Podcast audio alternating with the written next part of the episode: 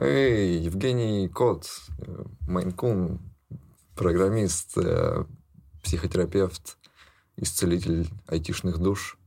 Большой-большой молодец. Рад, что ты приехал. Привет. Привет. Знаешь, где круто быть почетным Майнкуном? Где? В Японии. Почему? Главный парень. Майнкун – это главный парень? Ну, типа Майнкун.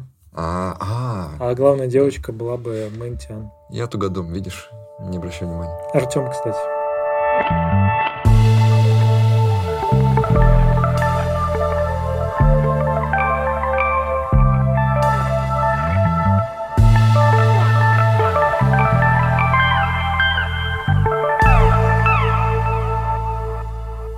Чего тревожишься? Да много чего. Ну, знаешь, мне кажется, что в современном мире, особенно если ты IT, особенно если ты в большом мегаполисе, очень много тревожных э, ве- вещей. Особенно Мгм. если ты читаешь новости. Читаешь новости? О, да, И как, подпитываю свою тревогу. а зачем ты их читаешь? Э, Это называется думскроллинг. Я не знаю, что такое думскроллинг. Думскроллинг – это когда ты начинаешь вот читать ленту новостей, Мгм. видишь э, что-то такое ужасное, и ты такой, я ни за что на это не кликну, ни за что. И там Мгм. прямо написано, если вы чувствительный человек, если вы Мгм. там, как это забыл слово, Да. в общем, если вы слишком впечатлительный, Мгм. не надо заходить такой, я слишком впечатлительный. И читаешь, и не можешь становиться тебе плохо, и ты такой, о боже, какой кошмар. Не знаю, какую-нибудь новость там, как где-нибудь э, в каком-нибудь подвале Да. прорвало воду и затопило людей, и они умерли в кипятке, и ты такой читаешь, и ты читаешь, и читаешь, не можешь остановиться, и тебе, пожалуйста, ты что со мной делаешь, мозг, не надо. Но тревожность просто, она такая хрень. Самое раздражающее в тревожности, это что ты не понимаешь, откуда она. Мгм. Ты просто сидишь и тревожишься. Это тревожная масса. У меня, знаешь, какая история с тревожностью? Очень Ну. странная и немножко мистическая. К- Когда еще я учился в школе, у меня вот начинала проявляться такая, знаешь, необъяснимая тревожность. Я называл Мгм. ее плохое предчувствие. Я ходил и говорил всем пацанам, Мгм. пацаны, у меня плохое предчувствие. Они такие, в смысле? Я не знаю, произойдет что-то плохое. Мгм. И когда я в первый раз так ходил и всем говорил, что что-то плохое произойдет, произошло нечто очень плохое. Да. Да. произошло?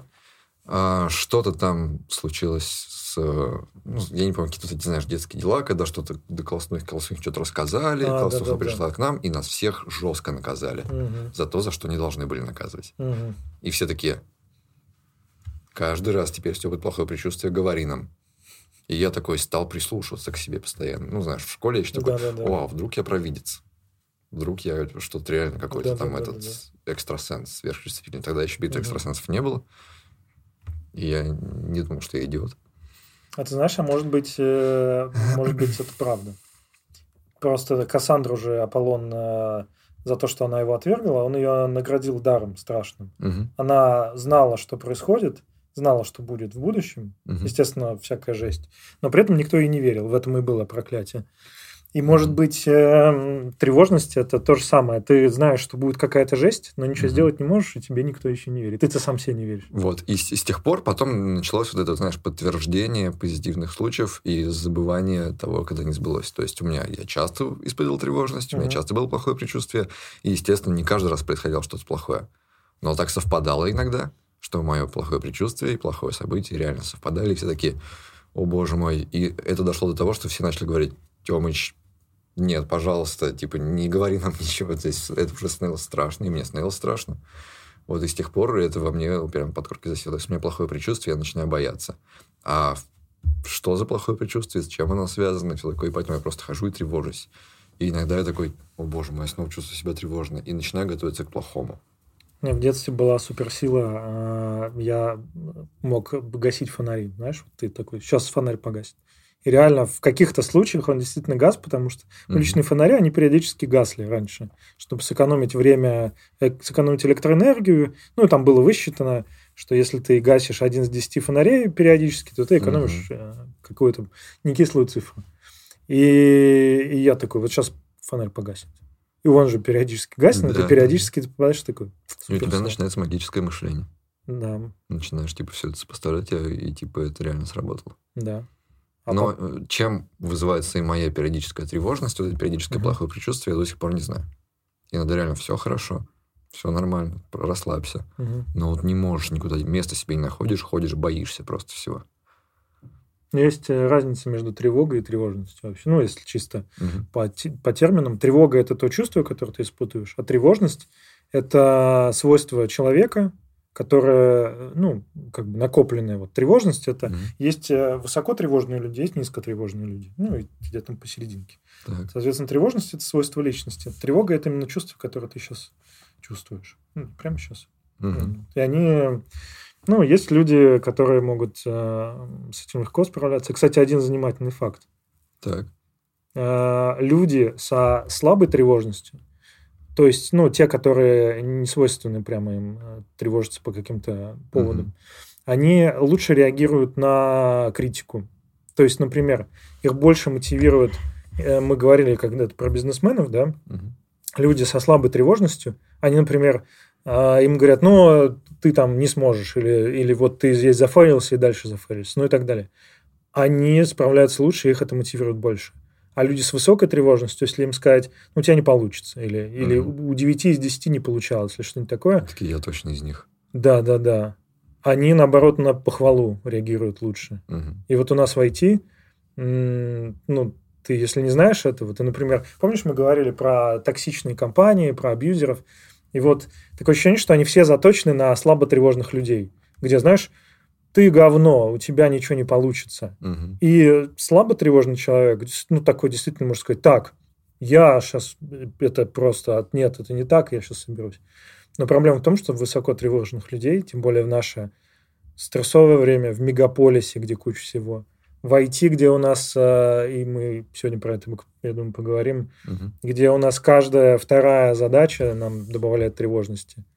И много всего добавляет тревожности. Там вы- мало тревожных людей, очень мало. Ну, погнали к письмам. Погнали. Итак, с детства я была супер перехваленным ребенком. Мне все давалось легко, а ребята вокруг тянули школьную программу с трудом. Поступила в универ на программиста, и внезапно оказалось, что я не гений. Программу не тянула, да и желания особо не было. Вылетела на втором курсе и решила, что программирование – это не мое. Пять лет работала в близких к IT-сферах, и потом внезапно мне предложили попробовать себя разработчиком. Вначале все было очень захватывающе.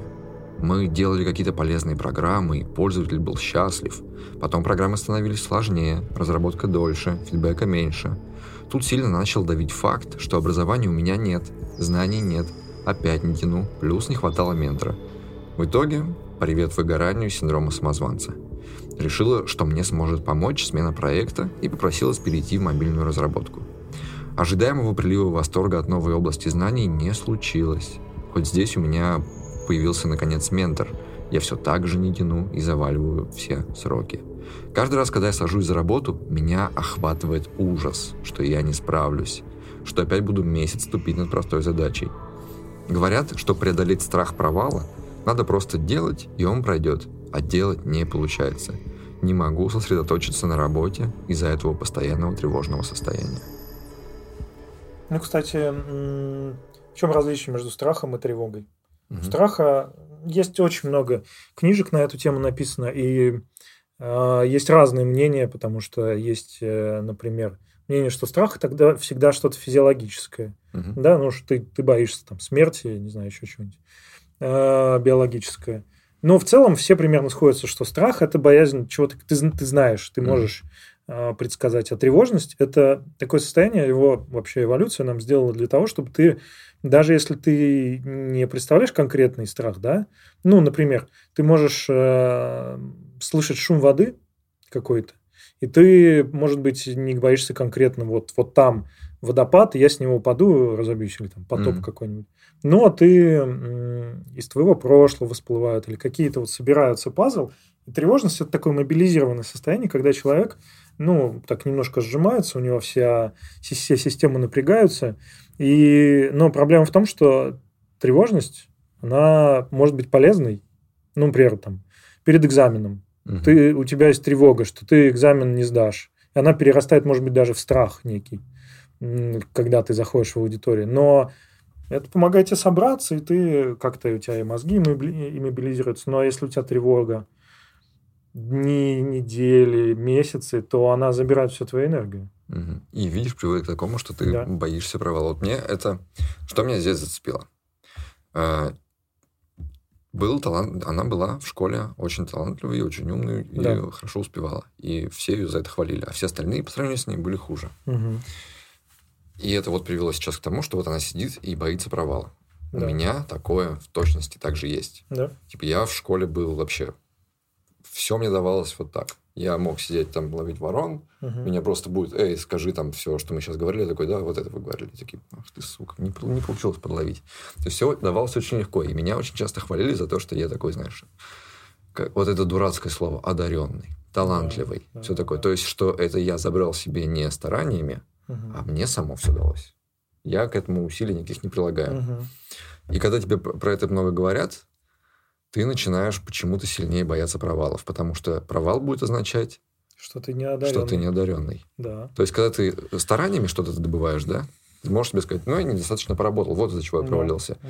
Если же я проваливался, то это из-за того, что я плохой, то есть я вот не талантливый, Мгм. оказывается. И вот эти люди, которых захвалили, провалов боятся капец. Как мне кажется, это мне прямо отрубило кучу вещей, которые я бы мог Мгм. сделать. Но я, например, не сажусь, не сажусь писать ничего, Мгм.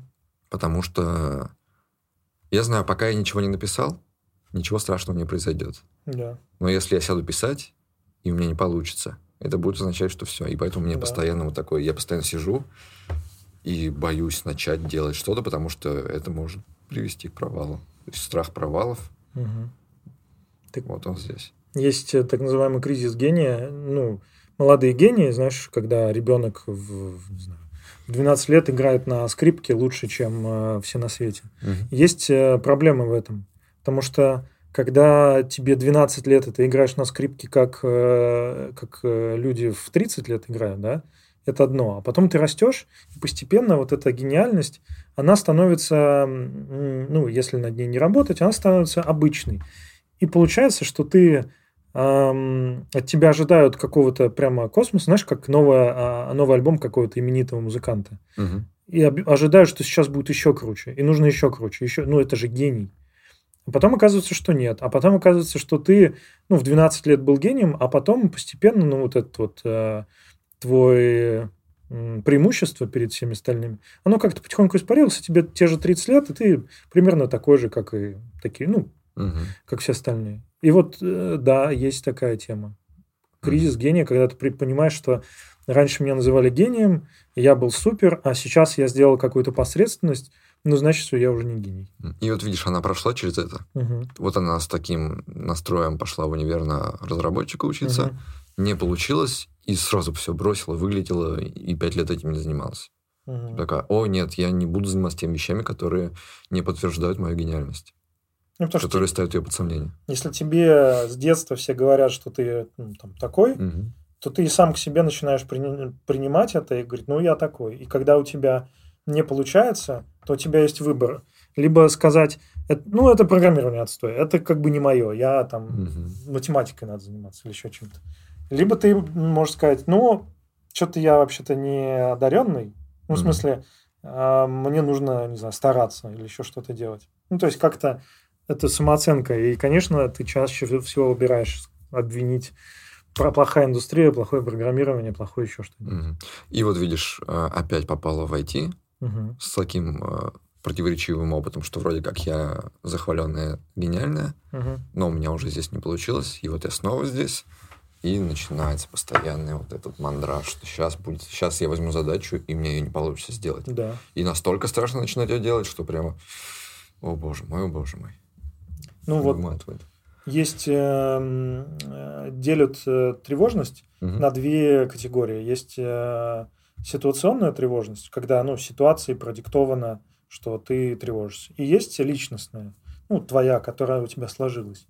И одна может формировать другую. У тебя, ну, если, например, у тебя ты сам по натуре не очень тревожный человек, и, например, челленджи тебя только мотивируют. Ты не боишься, что сейчас произойдет, произойдет что-то плохое. То эм, под влиянием, например, какой-то обстоятельств и постоянной ситуационной тревожности, ну вот, например, у тебя Э, случ, случались плохие, плохой босс у тебя случился. Он постоянно тебя, вот как у нас был, было, mm-hmm. мы говорили про компанию абьюзеров. Кстати, будет смешно, если этот выпуск будет. Нет, не будет. Ну, посмотрим.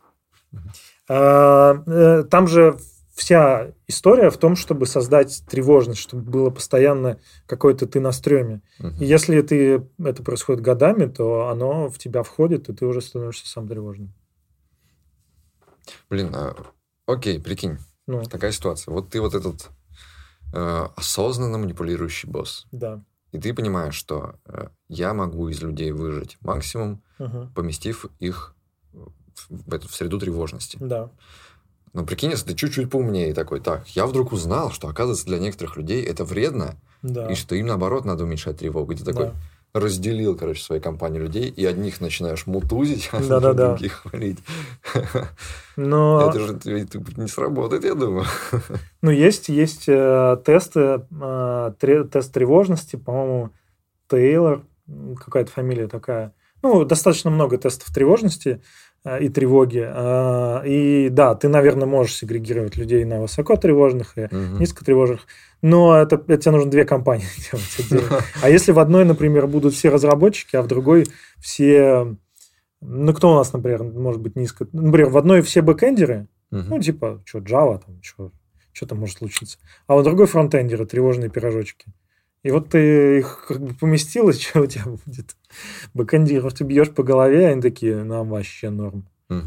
А фронтендеров гладишь и говоришь, мои миссипусечки, пожалуйста. Вы такие хорошие. Снова моя любимая рубрика. Я рассказываю про игры, фильмы и книги, которые помогут вам отдохнуть, провести время наедине с собой и, возможно, покажут вам путь, как вылезти из своего плохого состояния. И огромнейшее спасибо Авито Тех за то, что поддерживают эту рубрику, потому что тоже не любят адские патагонки, ценят хороший отдых и понимают важность баланса работы и жизни. Постоянная тревожность — это, наверное, самая подлая из ментальных проблем. Она как будто ведет против тебя партизанскую войну. Ты чувствуешь неладное, но не понимаешь ни в чем дело, ни как с этим быть. Она накидывается неожиданно в самые неподходящие моменты жизни, и когда все вроде хорошо, и когда плохо. Цепляется за самые, казалось бы, безобидные вещи и заставляет мозги крутиться в холостую и все портить. Реально, не будь Энакин Скайуокер тревожным, не стал бы Дартом Вейдером. В общем, я снова собрал подборку развлечений, которые, может быть, окажут терапевтический эффект. Valon Dark — игра, которая есть у меня на всех платформах и которая за пять лет пережила на жестких дисках все остальные игры. Это вроде простая инди-выживалка, одна из тысяч. Там мир сразило каким-то электромагнитным катаклизмом. В нем больше не существует электричества. Герой в это время летел на самолете где-то над глухим канадским севером — Упал, весь переломался, и вот он один на один с дикой природой, морозом, в драных носках, без еды, питья и надежды на спасение. Знакомство с игрой — это, конечно, ад для тревожного человека. Счетчики голода, жажды, усталости и тепла тают суперскоростью, идти некуда, карты нет. Понимаешь, что точно сейчас проиграешь, и что с этим делать, не ясно. Надо просто резко что-то придумывать, но ни одна находка не спасает надолго — Ждешь беды отовсюду и боишься, что все равно все будет плохо. Конечно, в первые же минуты порежешься, сломаешь ногу или отравишься тухлой едой и будешь в панике искать спасения. Безуспешно. Но за пару-тройку часов игра реально приводит мозги в порядок и превращается в медитацию. Больше не срываешься на бег. Спокойно приходишь в знакомое убежище, по пути набираешь ровно столько дров, сколько нужно до утра, а не хватаешь все, что попадается под руку. Можешь вообще себе позволить посидеть игровую недельку в заброшенном домике у озера, потому что научился добывать еду. Не спешишь, не шарахаешься от каждой тени, больше не боишься замерзнуть или умереть от жажды и голода, и вообще особо не смотришь на эти панические счетчики, потому что вдруг понимаешь, ты погибал только потому, что вечно боялся погибнуть, вечно перестраховывался, не шел вперед, и от этого делал ошибки. И вот я уже лет пять не удаляю эту игру и регулярно провожу в ней время, потому что там живет лучшая версия меня, спокойный, уверенный, готовый ко всему умелый человек, который никуда не спешит и не тревожится о том, чего еще не случилось. Книга Роберта Капы «Скрытая перспектива». Я провел с ней чудесные выходные и теперь без конца пересказываю во всех разговорах. Это воспоминания легендарного военного фотографа о Второй мировой войне, э, иллюстрированные его же фотографиями.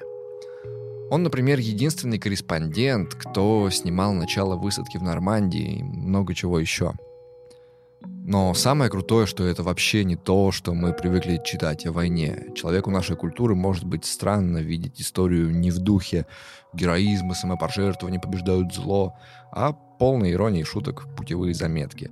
Капа прошел с фотокамерами Северную Африку, Италию и Францию, и какие-нибудь из его фото вы сто процентов видели, они супер известны. Но рассказывал он в основном, как с кем-нибудь пил и во что-нибудь влипал. И получился как будто сборник историй о пьянках, которую каждый участник считает своей последней, потому что утром бой или вылет или опасный переход. Но они играют в покер на деньги, пьют и шутят. То есть это книга о войне, но не о героических подвигах, а о том, как люди справляются с постоянным страхом смерти. И Капа при этом ищет боев добровольно, лезет в самую гущу, но дико боится смерти, хоть и постоянно иронизирует. И, конечно, как все лучшие ироничные вещи, она держится на двух-трех пронзительных сцен, сценах, вроде той же высадки в Нормандии, откуда он реально сбежал в панике после шести часов в под обстрелом, или разворота с двумя фотографиями одного солдата, сделанными с разницей в секунды.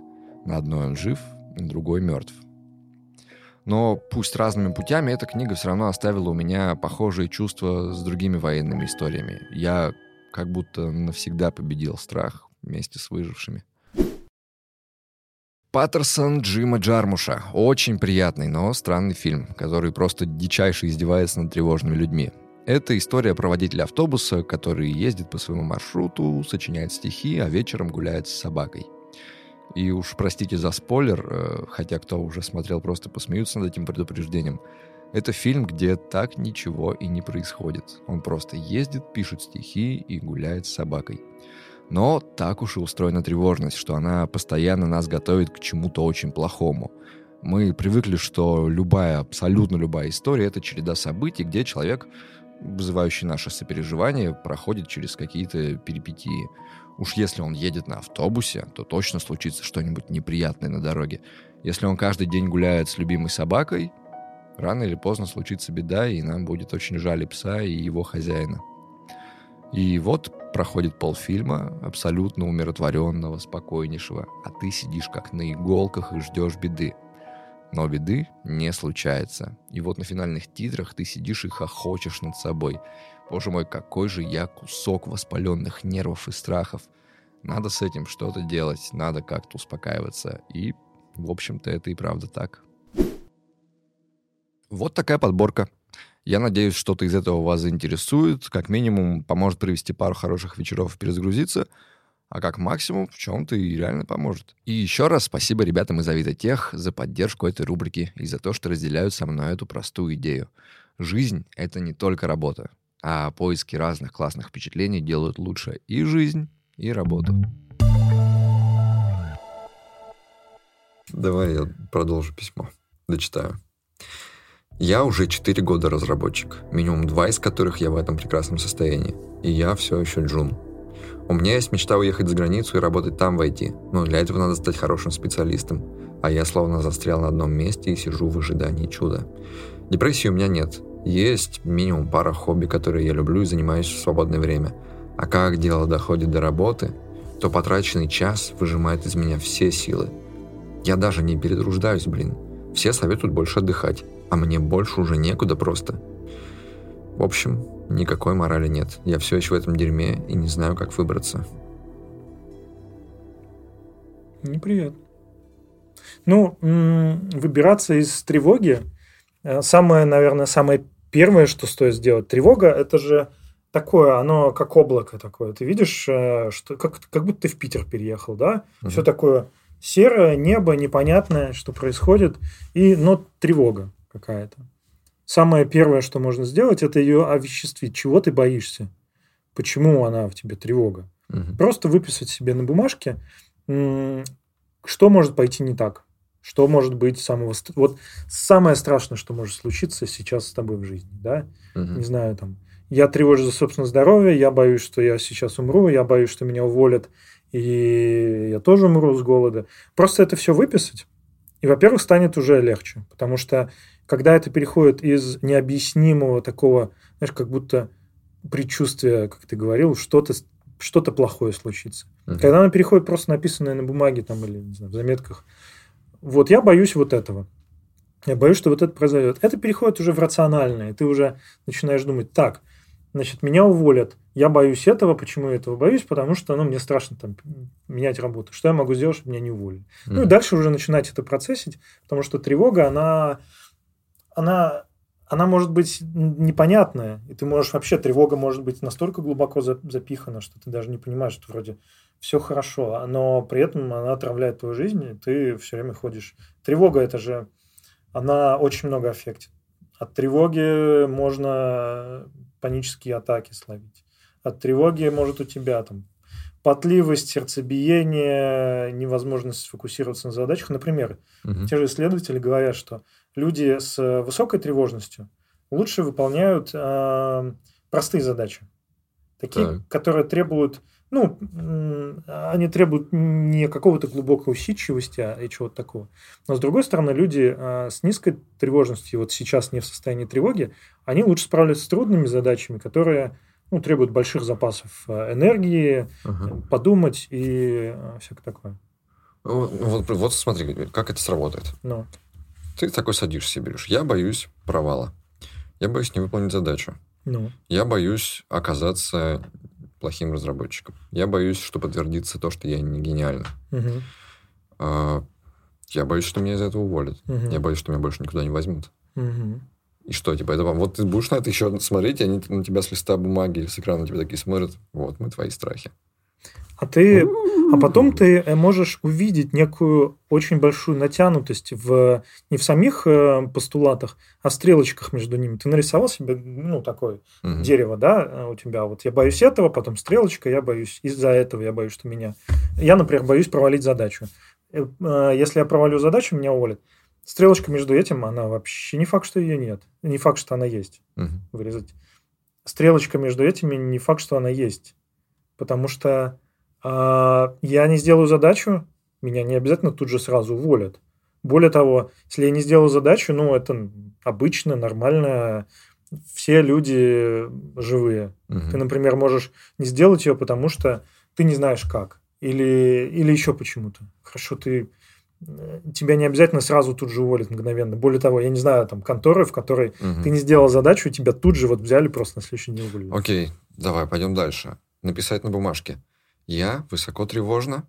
Да. И если они это узнают, посмотрят выпуск доктора Кота и скажут, что мне надо только простые задачи. И все будут думать, что... И я буду думать, что мне дают простые задачи, потому что я тупая. И получается, ты поставишь знак равно между высоко тревожной и тупой. Нет. Пригоден только для простых задач. Высоко... Все остальное он будет бояться. Высоко тревожные люди, они... Во-первых, это может быть просто свойство твоей личности. Ты с этим родился или ты угу. так вырос ты это не можешь контролировать. Ну, вот есть люди, например, вот представь себе, есть люди с разной конституцией, да, есть люди, которые... А, тревога – это, например, голод. Поставим знак равенства между этим. Все чувствуют а, голод, да, uh-huh. в определенных обстоятельствах. А твоя тревожность – это то, как ты от природы любишь поесть. Например, я люблю поесть. Ты, например, меньше любишь поесть, например. И я знаю свою эту особенность, я понимаю, что вот если я буду совсем упарываться, я растолстею невозможно и буду вообще весить 150 килограмм. А, и то же самое с э, тревогой и тревожностью. Чувствовать тревогу – это нормально. Угу. Я, я переживаю, тревожусь из-за чего-нибудь. Я понимаю свою особенность, что я высокотревожный человек там, на данном периоде своей жизни или в целом. Угу. Я понимаю свою эту особенность, и значит, мне нужно а, отдельно работать над тем, чтобы э, подсвечивать свои успехи. Потому что высокотревожные люди, они свойственно фокусироваться на неудачах, на ошибках и на всяких таких вещах. А, я знаю эту особенность, и, например, я понимаю, что мне нужно максимально на работе очерчивать задачи. Если я плохо работаю в условиях высокой неопределенности, она мне добавляет тревоги. Ну, ты это знаешь как особенность и с этим работаешь. Mm. Блин, а как вот избавиться от этого источника постоянной тревожности, который вот сформировался вот этим ожиданием от себя. Ну, например, я не знаю, может быть, у нее, как мне показалось, Да. и сто процентов Да. у меня. Как мне избавиться от вот этого требования к себе? Бой- Как избавиться от страха развеять свою гениальность? Вот я такой считаю, что я одаренный, талантливый и все такое, и поэтому боюсь все делать, что это может опровергнуть. Это знаешь, Как мне это- принять, что я, блин, не гений? Ну, вообще, страх, это даже не страх, это а, вот это принятие, что я обычный, я такой же, как остальные, оно, конечно, он высок, этот страх. Мгм. Потому что то, что тебя отделяет, то, что является частью тебя, да, оно, если тебе кто-то говорит, что это не так, то а, это может очень сильно ударить по самооценке, по всему. И тут есть разные, не знаю, пути, не пути, есть разные способы. Например, есть вещи, которые никто не может... Вот смотри, я, например, э, программистом был, да, много лет. И кто-то придет скажет, ты херовый программист, да, Мгм. Я скажу, ну, я, например, вообще сейчас не обижусь, и меня это нисколько не уязвит. Я довольно давно уже не писал там э, огромные проекты, супер продакшн ради код, то есть э, я продолжаю это делать, какие-то там пет-проект, какие-то маленькие штучки, но при этом, да, наверное, мне могут сказать, ты хреновый программист. Мгм. Окей, я уже это отделил от себя. Я понимаю, что да, сейчас я хреновый программист. Но при этом мой опыт никто от меня не заберет. Никто не может сказать, что ты, ты вообще не программист, ты им никогда и не был. Нет, был. Я это знаю, и мой опыт, ну, он часть меня. Все равно, что сказать, я Артем, да, Мгм. и все-таки ты не Артем. Говоришь, нет, я Артем. Ну, я был Артемом, и я стою Артемом. Вот. Это первая часть. А вторая часть, когда, например, есть какие-то вещи, которые а, тебе же все постоянно говорили, что ты гений, Ну, одаренный, талантливый. да, Да. ну, и это тебе другие говорили. А если и получается, что вот эта вот э, штука, она для тебя в какой-то степени внешняя, тебе говорят, тебе нужно Мгм. подтверждать, что ты одаренный. И у тебя ее могут забрать, и это страшно. Мгм. Но при этом, э, если ты, например, себя спрашиваешь, а почему вот, почему я одаренный, да? Почему? И, например, ты скажешь, ну, в моих текстах э, я точно подмечал какие-то такие мелочи, какие-то особенности. Разве это можно забрать от тебя? Вдруг да. Или зна- знаешь здесь, что ты боишься здесь потерять в этой одаренности и талантливости? Что у тебя перестанет получаться само. Ну, потому что талантливость, одаренность, это у тебя, оно уже у тебя есть. Мгм. Тебе не надо читать книги для этого, тебе не нужно набираться опыта, тебе не нужно стараться, как все остальные. Тебе просто надо сесть и делать. И если ты садишься и делаешь, и у тебя само не получается, оказывается, что все было обманом. У тебя внутри никакого таланта нет. И тебе придется, как все остальные, стараться, чего-то изучать, работать. И ты такой, о, нет, я, значит, такой же, как все. И мы, под- вот это. мы подходим опять к, к вот этой проблеме гениальности, Ага. потому что та база, которая, например, есть э, люди очень одаренные в спорте, ну они просто спортивные физически от природы. Мгм. Но всегда ты э, подходишь к той границе, когда заканчивается твоя одаренность. Ну, то есть у тебя, например, могут быть очень длинные ноги. Ты, по идее, хорошо должен бегать.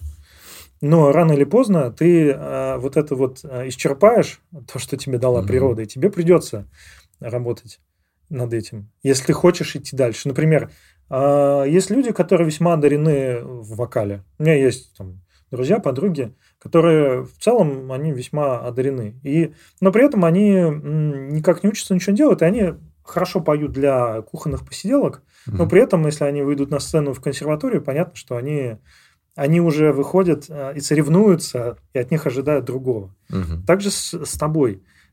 Когда тебе говорили, что ты одаренный, ты был одарен для того круга, для того места. Когда ребенку говорят, что ты одаренный, они его сравнивают с другими э, детьми, а не с- со взрослыми. Мгм. И, конечно, э, тебе придется работать, чтобы из этого выйти. Ну, если хочешь оставаться на этой линии, ну да, эту одаренность у тебя никто не заберет. Да, просто она тебе поможет. Он тебе поможет. Ты, ты, получается, начинаешь не с нулевого левела, да? Мгм. Ты пришел в игрушку качаться, а у тебя Мгм. уже там какой-то уровень есть. Ну, то есть надо принять, что это не данность, которая покроет вообще все, а это Да. некая фора. Да. Просто фора. У меня дружище один, я ему всегда завидовал. Ага. Он, э, у него конституция тела такая, что он ничем не занимался, ничего вообще, ну, там, спортом, ничем, но он выглядит очень хорошо. То есть у него такие широкие плечи, мало жирового слоя. Угу. И если бы он начал заниматься, он бы, наверное, мог там очень хорошие успехи где-то в спорте сделать. Но он просто, ну, просто, он пользуется вот своей этой одаренностью.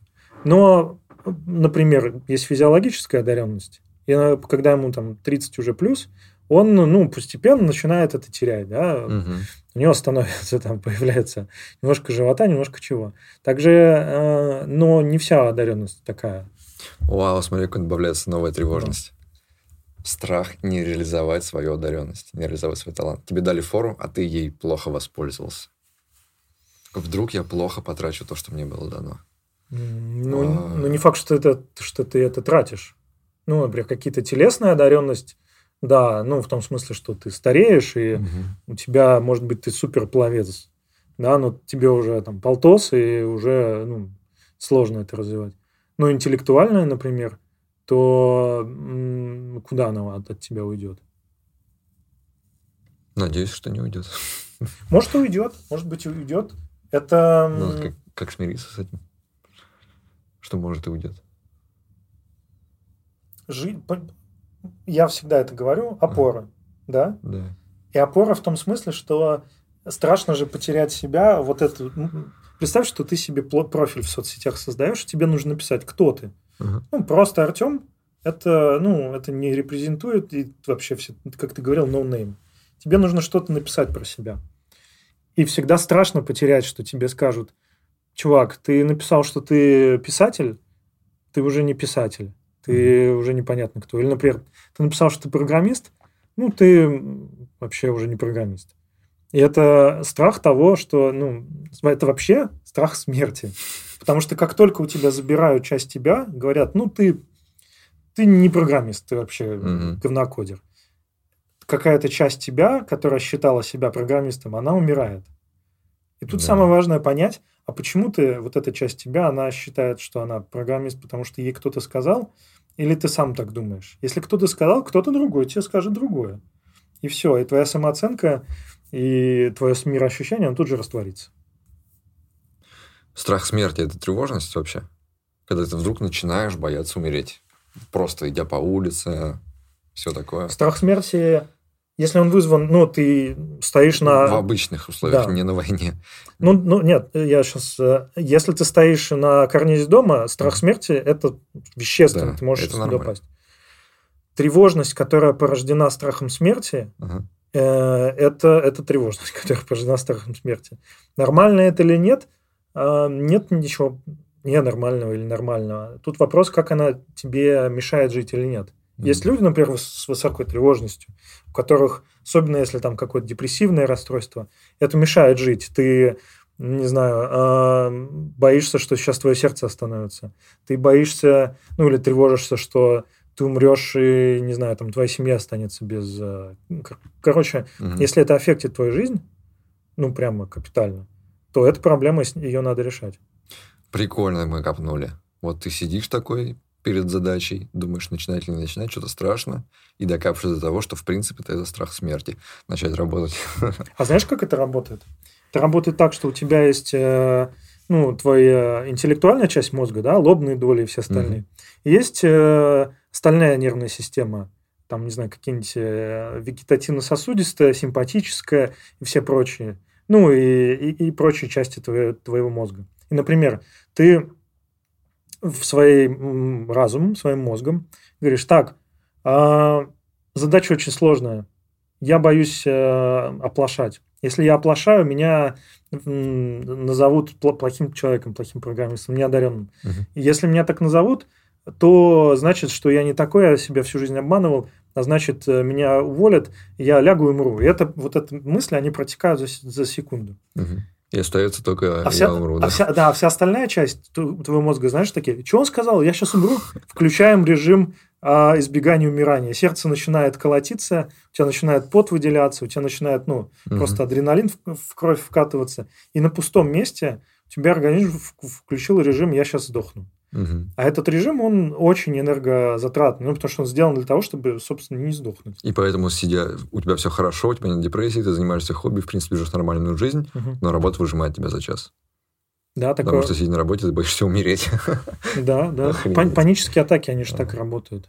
Паническая атака, они, панические атаки, они бывают и физиологические, ну, проблемы с сердцем, например, да, Мгм. случаются панические атаки. Но если мы оставим за скобками все физиологические реальные проблемы, то психологические проблемы, вызывающие панические атаки, они вот это, это глубокое, сильное чувство тревоги, настолько сильное, что оно э, в тебе рождает страх смерти. Вот прямо, вот прямо сейчас я умру, если... Мгм. Я не знаю, если у тебя были панические, надеюсь, что нет.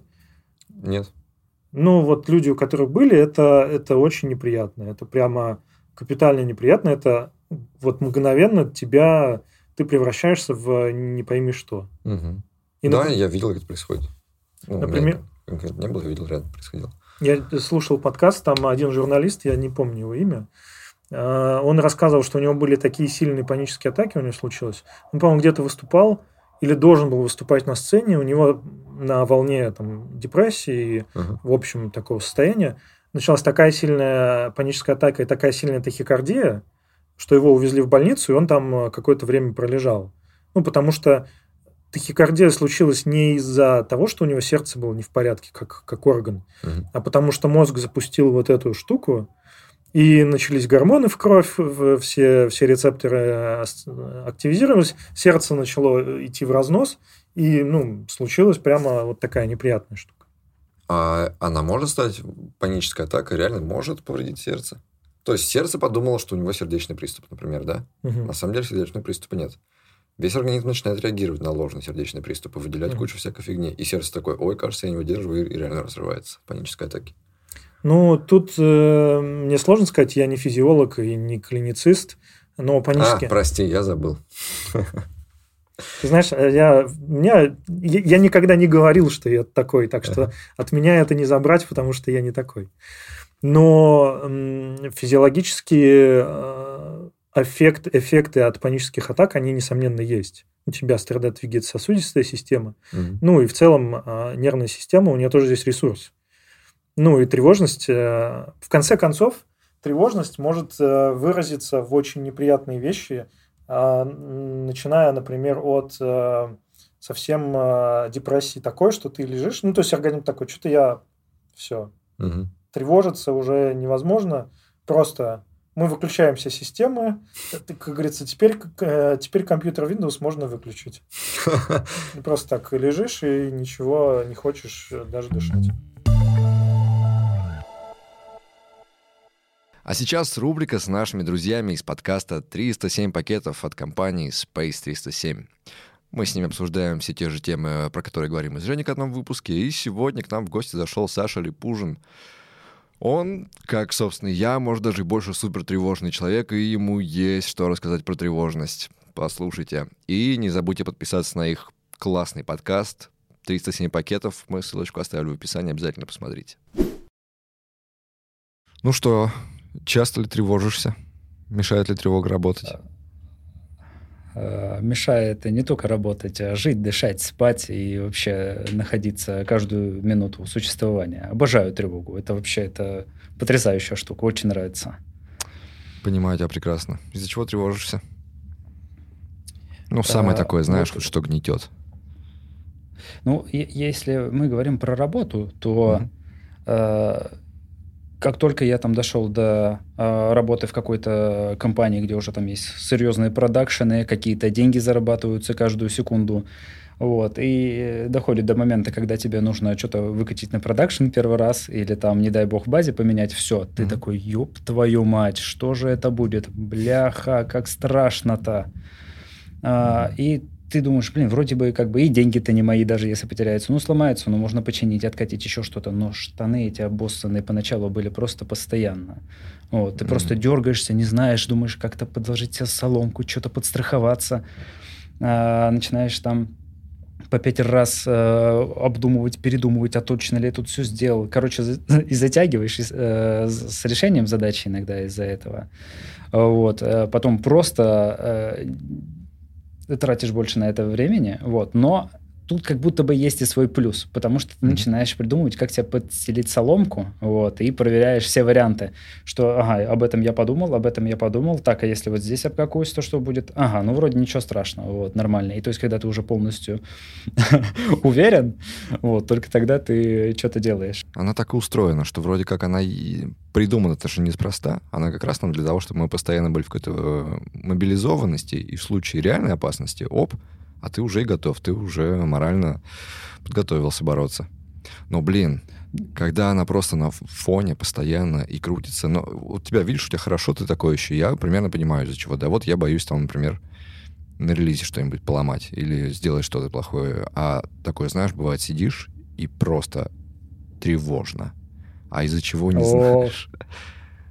Да, да, да. Слушай, у меня на самом деле пораньше, там еще года там 4-5 назад, я тогда вот только переехал в Питер, э, и у меня совсем было хреново с этим делом, потому что, э, короче, разные там жизненные обстоятельства, э, там проблемы какие-то в семье, потом тяжело заканчивающий там э, какой-то в, в универе, ну, последний, короче, курсы в универе, ты заканчиваешь mm-hmm. уже где-то работаешь, что-то денег нету, надо и успеть и институт закончить, и по работе что-то сделать, какие-то писываешься проекты, думаешь, что у тебя еще там дохрена энергии, вот, короче, кучу там э, делаешь какой-то работы, какие-то зачетки, какие-то эти сессии, какие-то параллельные проблемы, и я, короче, вообще сильно прямо издергался, и на момент, когда переезжал в Питер, я уже прям такой весь был, такой клочок, короче, тревоги, mm-hmm. злости, вот, и всякого такого. И вот я помню отлично первый раз, когда я спустился в метро, а, такой, о, прикольно, метро, классно. Едешь такой, так, я в замкнутом пространстве, а хопа, метро еще останавливается, что-то такое, опа, сейчас подождите, типа, не переживайте, все в порядке. И ты такой, так, сейчас а, точно А когда говорят, не переживайте, сейчас начнется. ты начинаешь переживать еще больше, да? Да, да, да, да, да. И я, короче, даже какое-то время э, боролся, короче, с неприятными этими ощущениями тревожностями, просто потому что ты в метро находишься. Ты рассказываешь, и я чувствую, что я такой же. Мы плохо справляемся с критикой, представляешь? Бывает такое. Ну, знаешь, тебя приходят, и, например, тебя покритиковали, что ты что-то сделал. И вот на нет тревожного человека, он такой, да я сейчас все докажу, да я сейчас так э, покажу, как я умею на самом деле. И знаешь, это ему, для него челлендж. А для нас, да. блин, все, не, я ни на что не годен, пойду уходить в пещеру жить, все, я не способен жить в обществе. Слушай, да, да, да, есть такая история, и при этом э, у меня это, знаешь, во что выливается? Я mm. охеренно боюсь ошибаться. То есть вот мне надо продумать все варианты, все, mm. э, быть во всем уверенным, и только тогда я могу принять решение. Причем это, знаешь, я обожаю это даже, ну, я уже как бы с юмором к этому начинаю относиться, потому что, ну, надо принимать это в себе и как-то с этим дальше жить. Mm-hmm. Вот, но когда ты просто заходишь, э, условно, в магазин, и тебе там, не знаю, нужно купить, не знаю, кастрюлю или там, не знаю, микроволновку, и ты такой, так, не, ну что здесь сложного, микроволновка, да, и пошел, и все. И ты должен прочитать 7 статей о том, что какие микроволновки бывают, чем они отличаются, mm-hmm. почему они надежные и ненадежные. Другой человек говорит, ты просто купи ты микроволновку. Ты говоришь, нет, нет, я вы что, я же сделаю неправильный выбор, и потом мне будет неприятно от этого. Я, ну, ошибусь. Я, значит, да. ну, что-то сделал не так. Я, я плохой. Давай, как у, у тебя какие самые норм способы успокаиваться? Как себя успокаиваешь, тормозишь вот от этого всего? Все окей. А... Не тревожусь. Как я себя успокаиваю? Э, на самом деле, может, по-тупому прозвучать, но, короче, в худшие какие-то моменты, когда прям что-то совсем накатывало, тяжеловато было, а, мне дико помогало реально сесть и включить что-нибудь а про природу, про там, животных, про планету. Да, да, да. Я прям вообще очень меня прям оттягивает. Вот. Или что-нибудь познавательное посмотри, посмотреть. Э, не знаю, почему-то, когда смотрю что-то просто а познавательное, там, про то, как там, мир устроен, какие-то угу.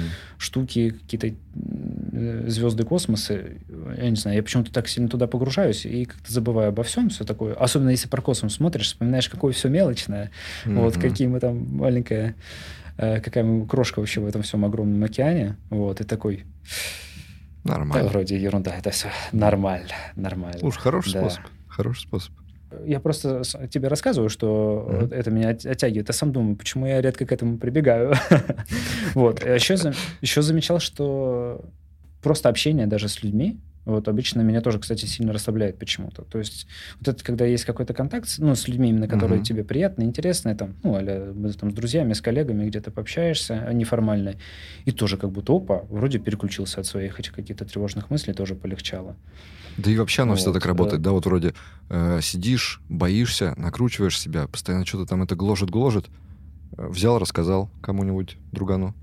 О, а вроде да. ничего страшного, в принципе. Он тебе сказал, да нормально, все, если что, поможем. И ты такой, клево, круто, работает. Я, кстати, мне, мне кажется, я даже этой опцией иногда излишне пользовался, когда, знаешь, тебя, типа, никто и не спрашивал. Вот, ну ты такой поймал кого-нибудь на посиделках, такой говоришь, о, дай-ка я тебе кое-что расскажу, смотри-ка. У меня, знаешь, у меня, короче, с детства проблемы, и пошел ему на тебя, на тебя, на тебя. Вот, но это, да, иногда, иногда помогает. Не уверен, что человеку от этого комфортно, которому ты это рассказываешь. Ну, что поделать, да, да свои ну, жертвы тоже нужны. Свободные уши попали под горячую руку, ничего не поделаешь. Так, следующее письмо. Мне по 30 лет. Э, я работаю разработчиком уже почти два года. Живу в провинции. Два с половиной года назад работал в сфере обслуживания и понял, что нужно что-то менять. И начал перебирать профессии. Остановился на разработке, вроде всю жизнь за компьютером сидел, играл. И зарплаты рисовали для меня невероятные. Поучившись полгода, начал работать. Первая работа за 30 тысяч. Вокруг все трубят, что программисты получают 300к в секунду. Уже 600. А еще говорят, что самый легкий способ поднять зарплату – это уйти на новое место – вот в какой-то момент меня повернуло на зарплате. Я сменил несколько работ за эти два года. С первой зарплаты сделал X7, но все равно думаю, что мало. Думаю, что мало попросил. Думаю, что мне мало платят. Думаю, что остальным платят больше. Думаю искать новую работу. Хочу купить квартиру и машину, но это невероятно дорого. А еще в инсте, в рекомендациях СММщицы, бровистки, я без хейта, рассказывают, что по полмиллиона в месяц получают. И я не могу остановиться. Постоянно думаю, что нужно больше, хотя понимаю, что мой достаток выше, чем у родственников и друзей. При этом к работодателю за повышением не иду. Когда настроение хорошее, думаю, что все равно повысит процентов на 10-15. Проще уволиться и сделать в полтора раза.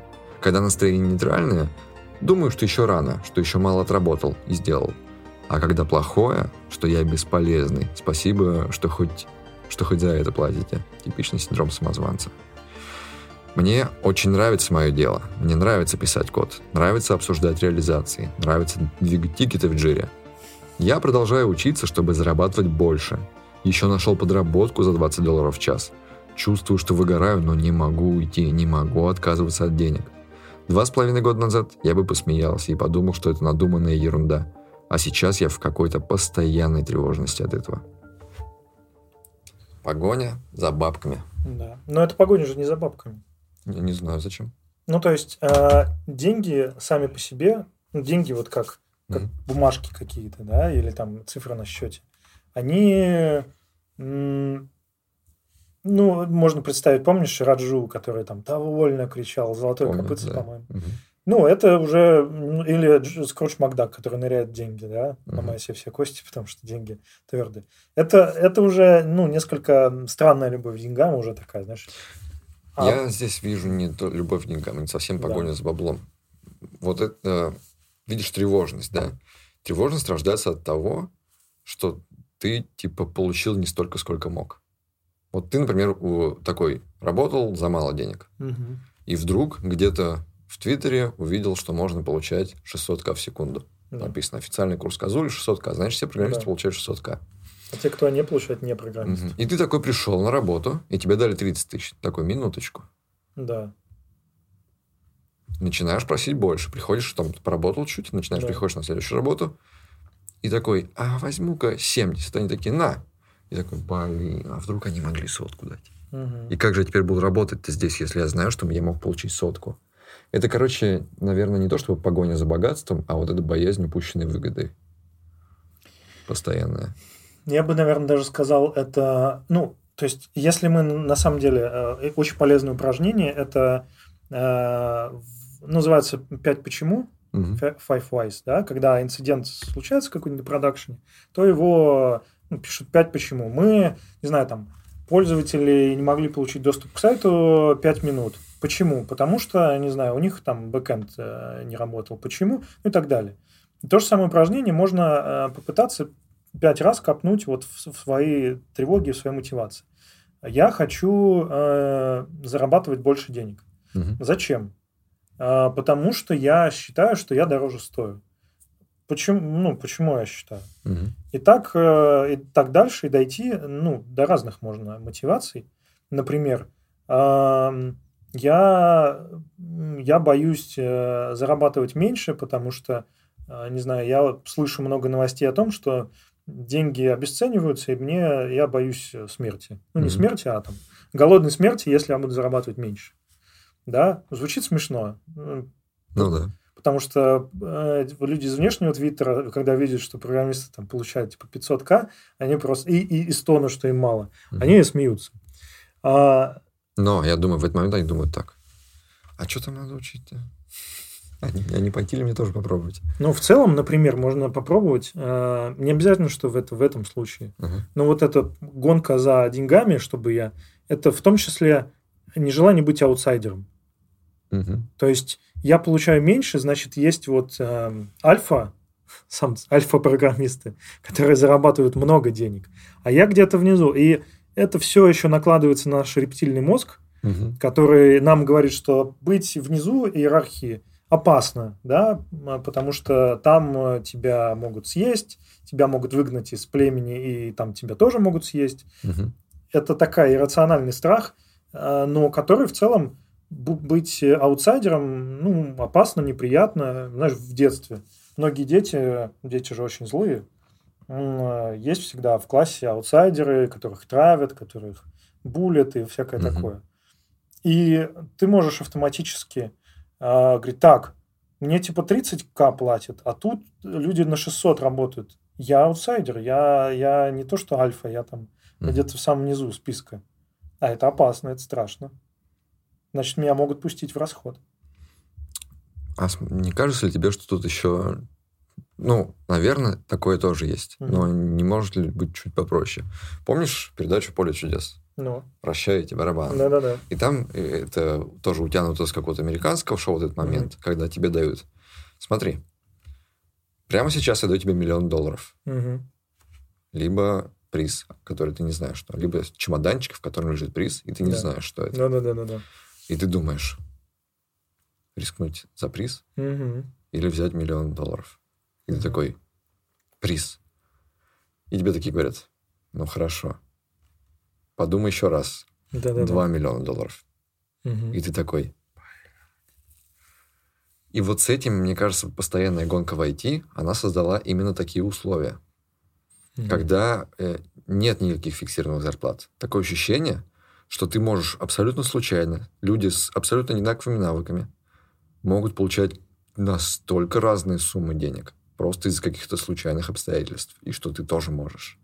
Даже не очень, не будучи там супер-мега-компьютер-сайентистом.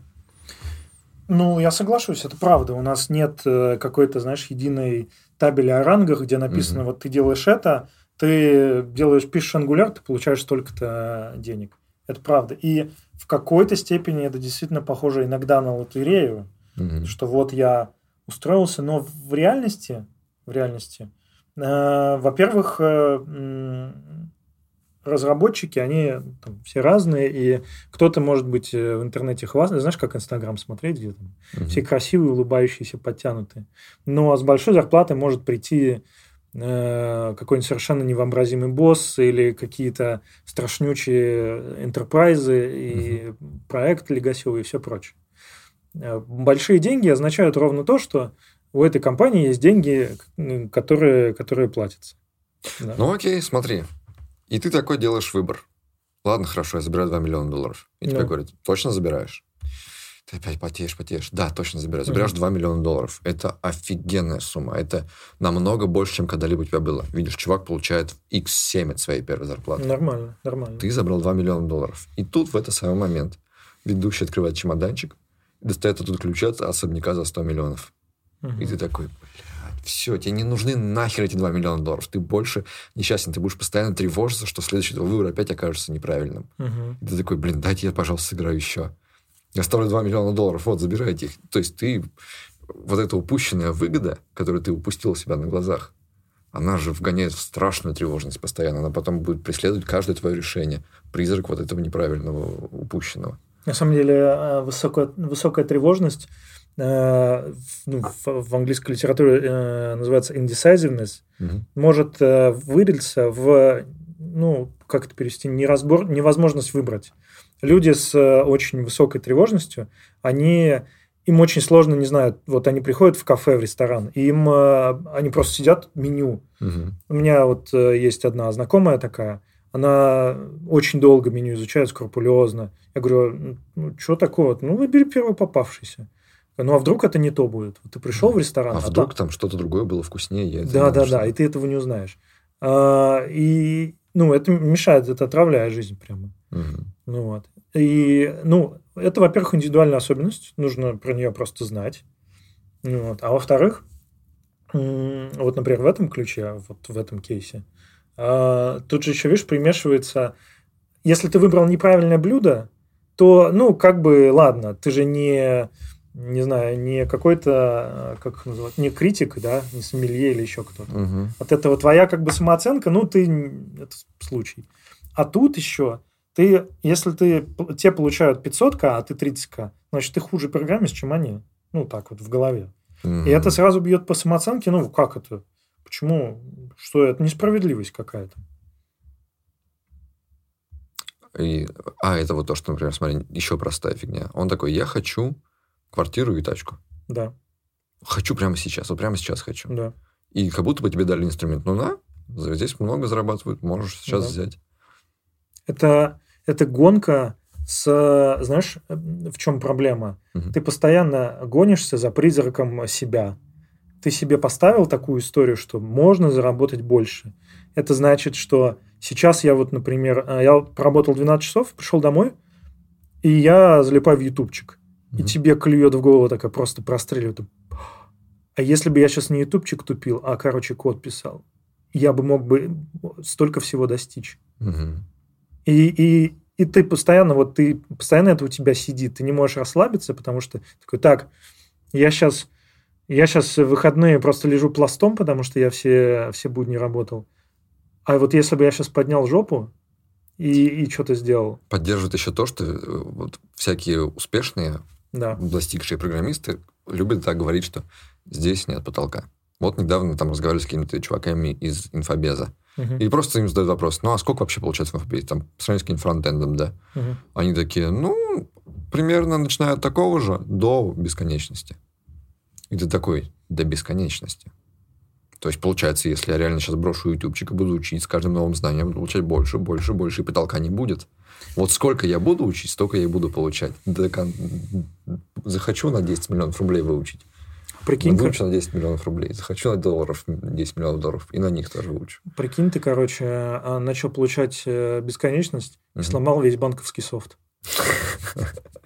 Ну, ты такой открываешь банк клиента, а он, короче, ложится, потому что, ну, у тебя, типа, бесконечность на счету. Ну, вот это все бесконечность, на самом деле, есть шальные деньги. Они э, бегают... Я, например, в... вернулся из Казахстана, Мгм. и это богатая страна, там просто много в, госу- в государстве много денег, потому что там есть... э, Это самая, кстати, богатая страна по производству урана. Ну, то есть там много Мгм. урановых залежей. Нефти, много чего.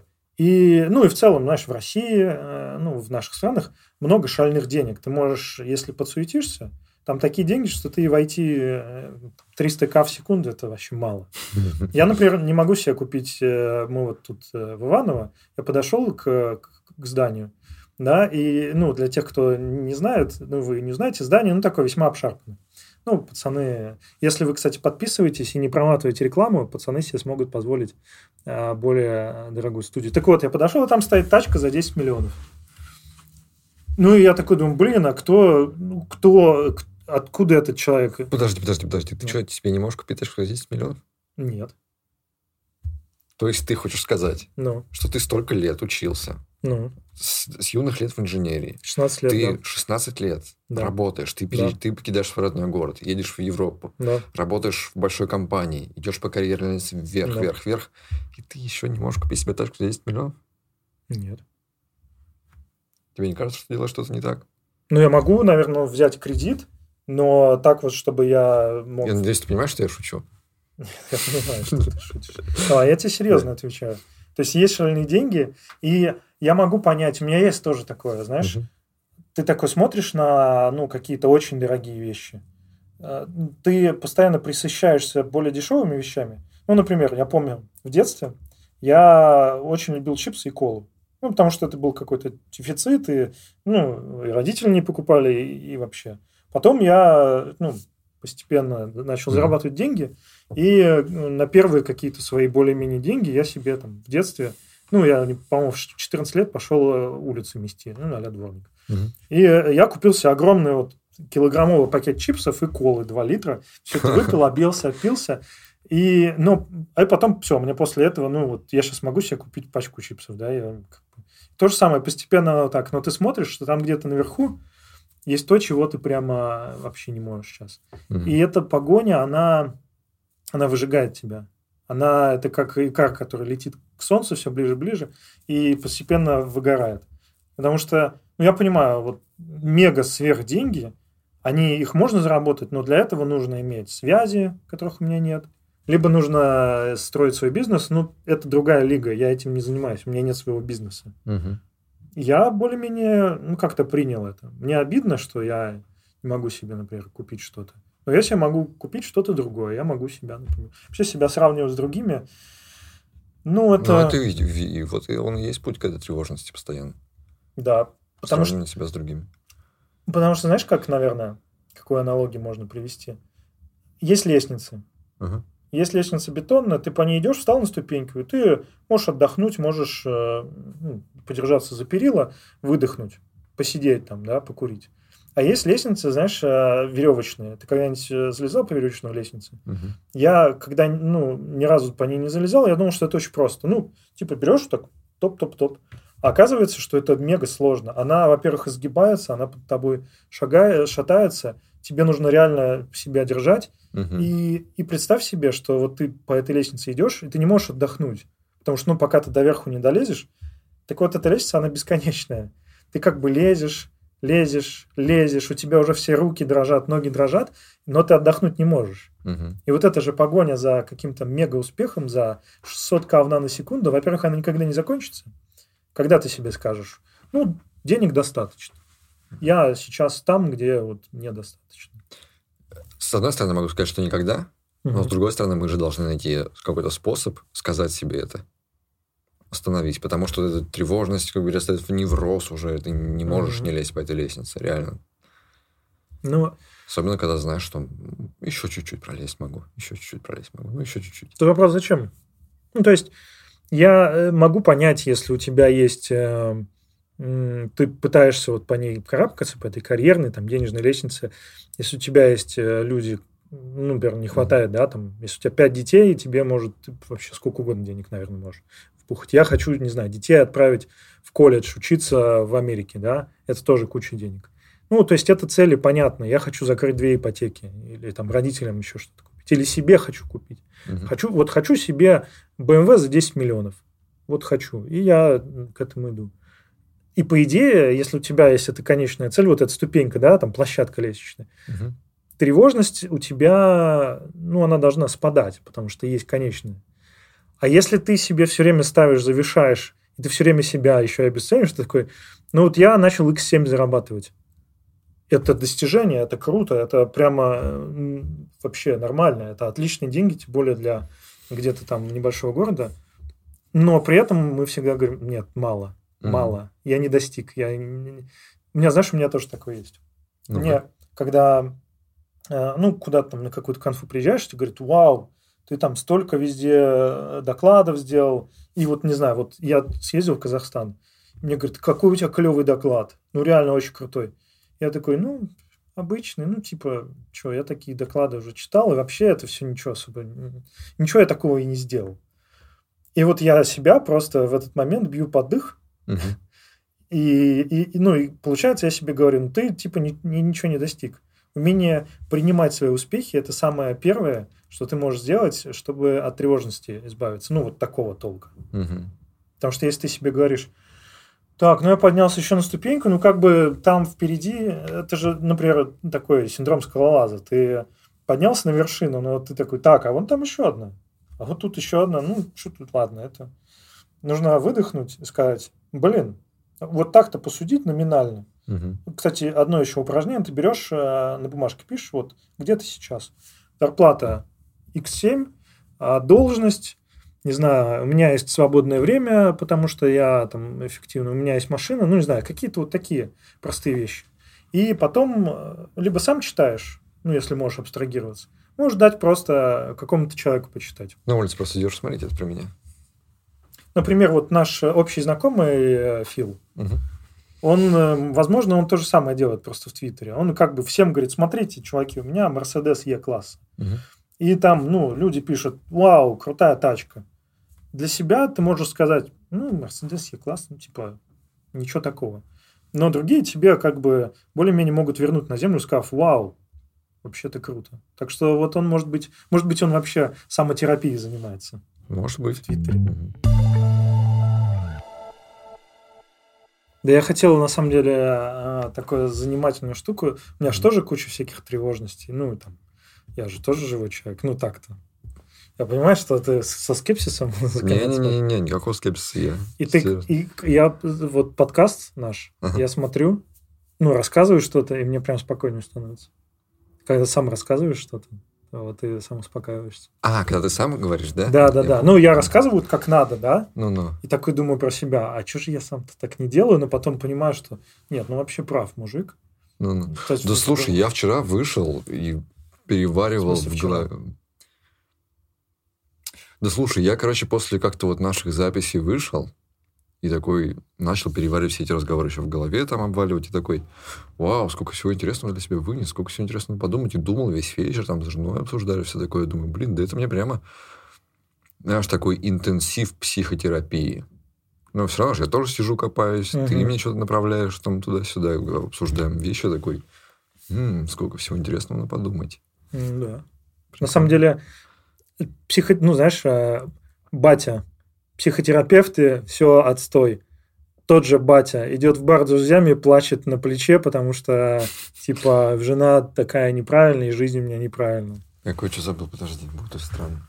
Тут я думаю, что э, как-то ты стал э, инсекьюрно выглядеть. Инсекьюрно? Небезоп... Ну, типа, как... Ну, просто, понимаешь, insecurity это типа небезопасность. Мгм. Ну, вообще очки же спасают. Ты типа за стеклами, как за щитами. Мгм. Супермен. Сразу буква «С». Следующее письмо. Полтора года назад я твердо решила, хочу стать разработчиком. Накупила курсов от скиллбокса, прошел год, пора устраиваться на работу. Никакой рекламы. Три месяца назад я получила должность джуниора фронта ЗП 35 тысяч. Небольшой офис, работаем втроем. Я, начальник и еще один паренек. На собесе у меня спросили, как жизнь, и взяли на работу. Я просила, можно даже сказать умоляла дать мне тестовые или поспрашивать меня по теории. Мне сказали, что это бесполезное занятие.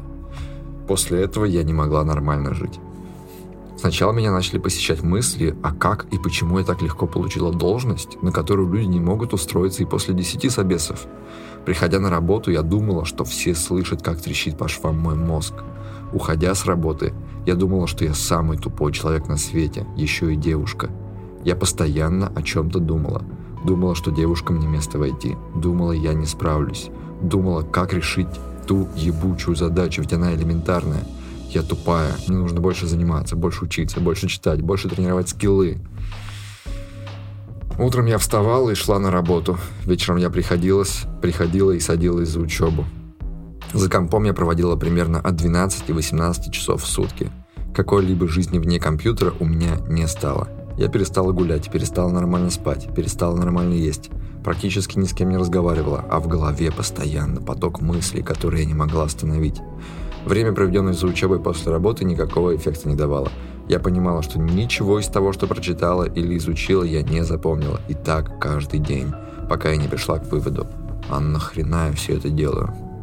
И дальше поехала. А зачем жить? А зачем есть? Зачем вставать по утрам? Когда она начала перечислять, помнишь, из э, «На игле».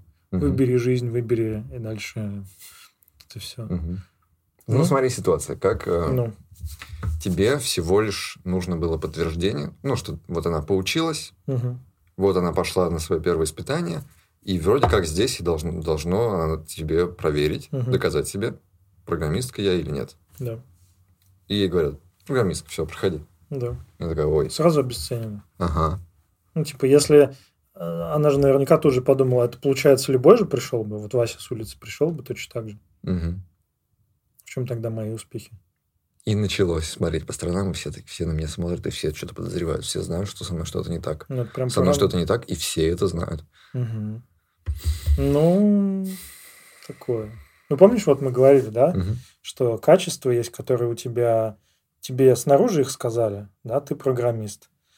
Есть те, которые их, значит, легко отнять у тебя. Кто-то другой тебе скажет, не программист. Ну, Ты сама себе сказала, ну, блин, я не программист. Есть те, которые у тебя не отнять. И нужно, конечно же, стремиться к тому, чтобы ты подтверждал собственность, собственность себя, существование себя через то, что у тебя не отнять. Ну вот, например, программист э, тот, кто пишет программы, да, вот ты пи- написал программу, ты, по идее, программист. Ну, так-то, если посудить. Но там классный ты или не классный, когда только начинаешь, понятно, что тебе об этом могут сказать только снаружи. Ты сам не... Если ты вообразишь, ну, я закончил курс, я супер классный программист, меня никто не убедит в обратном, но это может быть странно и вообще как-то непонятно. А постепенно ты растешь, и ты уже такой, ну, конечно, я программист. Если мне кто-то скажет, что я херовый программист, да чувак, я вот там вот это сделал, вот это, вот это и вот это. Мгм. Ну вот. Но здесь, видишь, еще добавляется девушка. Это сразу тоже там э, белая ворона, в особенно если она единственная девушка в коллективе, Мгм. тоже может быть. И тут и, и тоже есть разные же типы личности, есть более параноидаль- параноидальные, ну или тревожные, что Мгм. вот за моей спиной все шушукается. Есть менее, есть люди, которые, знаешь, идут по жизни, такие просто с ноги врываются, все открывают и идут дальше спокойно. Как тебе вообще сейчас вот эта атмосфера насчет вокруг вопроса девушка войти? Мне кажется, что эм, как любой э, противоречивый топик, не сам, не сам девушка Мгм. войти, а именно вот сейчас э, движения появляются, да, которые пытаются изменить э, статус э, женщин войти. Мгм. Есть движения всякие э, от больших компаний. И э, как и на каждое такое попытку изменить э, что-то, да, Мгм. какая-то система уже сложилась, естественно, есть сторонники, есть э, противники. И всегда страшно. Ну, я участвовал в, в ВАД, это Women, ВДА, Women Developer Academy от Google Мгм. Там менторинг, все дела. Мы уже два сезона сделали. И да, девушки приходят, говорят, вот мне страшно, что я наткнусь на... Ну, например, люди читают вот всякие повесточки, Мгм. твиттеры и все прочее, и такие, ах, вот эта вот всякая проклятая леволиберальная штука, Мгм. она, я ни за что. И начинают противодействие прям такое агрессивное. Мгм. И есть люди нейтральные, которые, ну, девушка и девушка. Есть люди, которые, наоборот, говорят, «Ну, прикольно, там, diversity». А Они есть те, все кто... есть. Да, Они все есть. да. Но смотри, какая у нее получается щекотливая ситуация. Она пришла, и она, Ну. в принципе, готова побороться за место, пособеседоваться, что-то порассказывать, да. сделать тестовое задание, а ей говорят, проходи.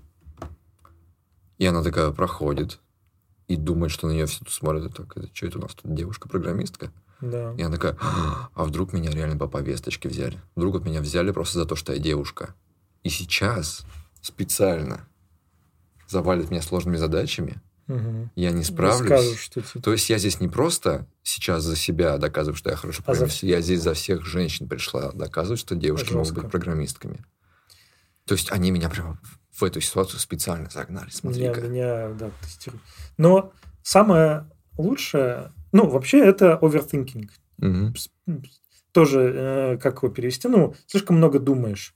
Когда у тебя мозг э, начинает как белка в Ну колесе. вот вот видишь, она говорит, а поток мысли, поток Да, мысли да, да, да, да. него. И знаешь, советы диванного тимлида, э, иди отдохни, да?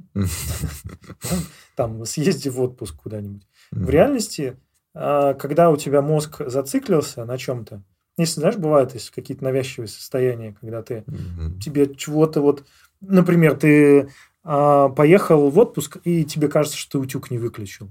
Это тебя отравит весь отпуск, потому что ты будешь себя накручивать. Ну и самый лучший способ от этого избавиться, ну самый, ладно, быстрый, может быть, не самый Мгм. лучший, это убедиться точно, ну, по- понять, что позвонить соседу, сказать, у меня утюг выключен, хата не сгорела. Мгм. Говорит, да нет, там что, электричества уже два месяца нет. И вот здесь также мы начинаем думать за других людей, мы начинаем думать, что другие люди думают. То есть, с одной стороны, наш эмоциональный интеллект, эмпатия и все прочее, мы можем в целом, не говоря, вот я с тобой не говорю, но я примерно предполагаю, как ты ко мне относишься. Может быть, ты, конечно, там кукер в кармане держишь и э, вообще ненавидишь меня, но примерно там вроде, вроде нормально. Но часто мы пытаемся вот как бы дальше продолжить, э, особенно если это что-то негативное. Не говоря с людьми, считать, вот они... Самое лучшее это как-то поговорить и э, понять, ну, там, вообще, Мгм. что да как. Может быть, не поговорить. Может быть, если тебе кажется, что все за твоей спиной что-то обсуждают. Как ты, почему ты это поняла? Почему ты так думаешь? Ну, типа, Мгм.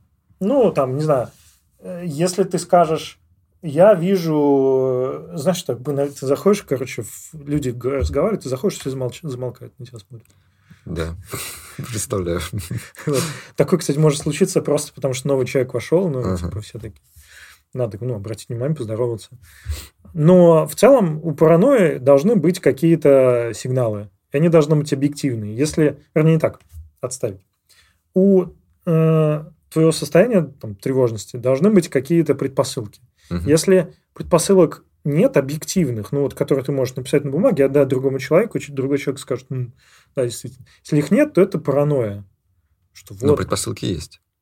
какие. Вот в этом контексте острого противоречивого вопроса получить работу без собеседования. То есть тебя как бы... Как это? Вот, я не люблю так говорить, но гештальт не закрыт. Тебе нужно было подтвердить, доказать себе и доказать людям, что ты достоин этого места наравне со всеми остальными. А тебе сказали просто приходи. Хорошо. говорят, Давайте, Вася, пожалуйста, протестируйте меня. Они говорят, это мне не нужно, это все ерунда. Сиди, работай. Хорошо. Сейчас тебе пример какой-нибудь приведу. А, представь, знаешь попаданцев? Да, Ну, вся литература, когда там знаю прекрасно. молодой клерк оказывается в средневековой э, Германии. Да. Или, или там а, Сталин э, попадает в будущее, чтобы предотвратить собственную смерть. Мгм. Или э, молодой э, офицер ФСБ попадает в 41 год в тело мухи, чтобы ужалить Гитлера в правильное место. Да, вот, это самое лучшее. Так вот, э, мне всегда очень забавны такие вещи, потому что, ну, одно дело, ты вот попадаешь, да, Мгм. туда, и потом все такие, ну, что, ну, просто чувак, все, ничего такого не произошло. Он не- абсолютно не выглядит так, как все остальные, и говорит не так, как все остальные. Ну, да, наверное, он... А, так вот, ты к чему? Вот ты попал, например, без собеседования, да, в контору. И ты считаешь, что тебя взяли там по, по, по квоте или еще почему-то. Но ведь если ты делаешь э, задачи так, как все, или даже лучше, и э, выхлоп от тебя тоже так, как от всех, Мгм. то в целом чем ты хуже всех остальных? А смотри, еще какая сложная ситуация. Э, раб- Тут как бы не совсем айтишная контора. Вот она, Мгм. ее она, начальник и еще какой-то паренек. Вот их три человека. Так, а, и может, все остальные не смотрят, это программисты. а может быть, а может быть ее так собеседовали, потому что никто из них не шарит, ну вот из начальника этого паренька. И они просто физически не могли ее пособеседовать на программиста, потому что они сами не программисты. Вау. Вот это ты развернул. Ну, такое, такое часто бывает. Ты, э, например, э, соби- ну, например, ты собеседуешь человека в свой стартап, да? Ну, вот у нас был стартап, я с бэкэндером говорил. Ну, ладно, тут не совсем релевантный пример, потому что, ну, на каком-то common sense, ну, и там уже я на C-Sharp 5 лет писал. Я могу с джавистом пообщаться, да, Мгм. может быть, не супер глубоко. Но вот ты, предположим, у тебя не айтишная контора, ты сам не айтишник, ты мало в этом понимаешь, тебе нужно нанять программиста. Ну, ты что, на- нагуглишь в интернете... А толку? От- Да, вопро- да, да. Вопросы? А как, что ты будешь задавать? Как ответы по бумажке сравнивали, И- совпали ли слова. Да, и может быть в этой компании как раз директор, ну, умный, Мгм. нормальный человек понял, что хорошо, я не разбираюсь, я найму человека, который мне близок по персональным, Ага. там, по каким-то софт-скиллам, ну, и посмотрю просто. Если будет задачи делать, то, ну, ладно, нормально, мне, мне ок. Мгм. Так что, может быть, здесь и не проблема. Давай продолжу читать. Мы переехали в новый офис к остальным сотрудникам э, из бухгалтерии и маркетинга. Новые люди, с ними нужно знакомиться и здороваться. Когда нас представили как программистов, на которых мир держится, я поняла, что вызываю немного вопросов, так как единственная девушка в коллективе разработки. Тут еще оказалось, что вообще на весь коллектив я один курящий человек. Это был полный пиздец. Я не чувствовал себя последним дерьмом на планете. Я чувствовал себя пустотой. Я никто и ничто. Как-то я пришла домой и думала, что я схожу с ума. Плюс к этому появлялись какие-то странные боли в организме. Я начала думать, что у меня что-то неизлечимое. И что если не сегодня, то завтра я буду ночевать не, в- не- не дома в теплой кровати, а на кладбище в холодном гробу. Я уже не представляла, как меня несут к могиле. Так как я юморной человек, то к этим всем представлениям иногда добавлялось что-то типа «А мне положат гроб обогреватель? Я ж там замерзну». Ну, хорошо, хоть в конце было добавление, потому что иначе было бы... Ну, это прямо, знаешь, вот тревожность у тебя, она же... Самая большая проблема, ну, тревож... тревога, она в целом нормальное чувство, а оно позволяет тебе мобилизироваться, позволяет тебе как-то все силы, и, как я уже говорил, да, ты приходишь на экзамен, там у тебя будет тревога, понятно, ты Мгм. боишься зафейлиться, он даже в страх превращается. Но а, тревога, если ее много, она начинает аффектить все. Ты начинаешь... Это, кстати, вот есть э, очень много симптомов трев- повышенной тревожности, повышенной тревоги. Плохой сон, плохой аппетит, или наоборот, у тебя слишком хороший аппетит, ты начинаешь заедать. А, э, проявление, например, с утра или вечером, ты, ну, у кого-то с утра, у кого-то вечером, ты, тебе мир кажется, все, полное говно. Ну, то есть ут- с утра просыпаешься такой, еще один говенный день. Именно или с утра, или вечером? Ну, ладно, не обязательно, но просто вот так, так получается, что перед Мгм. засыпанием часто бывают депрессивные мысли. Это один тоже из э, симптомов депрессии или субдепрессии. А, а- а тревога и депрессия, они там близко. Мгм. Эм, Ну, ладно, не близко, тут я э, чересчур сказал. И, и вот эта тревога, она начинает тебе все. Она, она выражается в мнительности по поводу собственного здоровья, и она может действительно аффектить здоровье, потому что у тебя организм все время в режиме борьбы, у тебя может э, сердце Мгм. аффектить, какие-то внутренние органы, э, вегетососудистая, ну, нервная система и прочие системы. И это прямо вот тоже классика. Мне кажется, что меня все вокруг ненавидят, у меня паранойя, я не могу спать, у Мгм. меня я там у меня боли какие-то в организме, тут же мнительность, что я сейчас умру. Ну, это... Ну, смотри, из чего оно все складывается, как мне показалось. мгм. общие эти моменты. Она одна девушка коллективе разработки. В большом коллективе она почти одна айтишница. Да. То есть все там какие-то маркетинг, бухгалтерия, все такое, Мгм. она одна разработчица. Она одна курит. Ужас. Больше никто не курит. То есть она вот эти вещи, она постоянно видит, подмечает, чем она отличается от остальных, и Мгм. это ее типа тревожит. Что вот э- эти ее черты, э, то, что ее как-то вот выталкивает на общее внимание, да, что это все во вред. Что это никому не нравится. Никому не нравится, что она здесь одна программистка, что на ней все держится, и она ненадежна. Никому не нравится, что она девушка. Девушки не могут быть программистами. Там где-то кто-то ей сказал. Мгм. Она одна курит. Курящая. Это вообще то, что это такое? Мы все работаем, сидим. Она ходит курить. А она сколько времени тратит? А давайте тогда ей дополнительный час работать за все ее перекуры. Что это такое? Еще воняет от нее тут, понимаешь ли? Да, еще Сиди, потерпи, потом покуришь. Но а, это, м, мне кажется, родилось еще в том числе, вот смотри, идти одному против коллектива, там, какого-то толпы, ну, Мгм. это сложно. Капец. Таких людей, э, ну, очень мало. Они должны быть очень уверены в себе или в чем-то, чтобы вот идти против коллектива, толпы, э, работы, ты, ну, такие люди есть. Они, Мгм. Не знаю. Мы как-то, у нас, у нас была история, мы нанимали там девушку, чтобы она дизайн-систему построила. А, вот прямо против всех.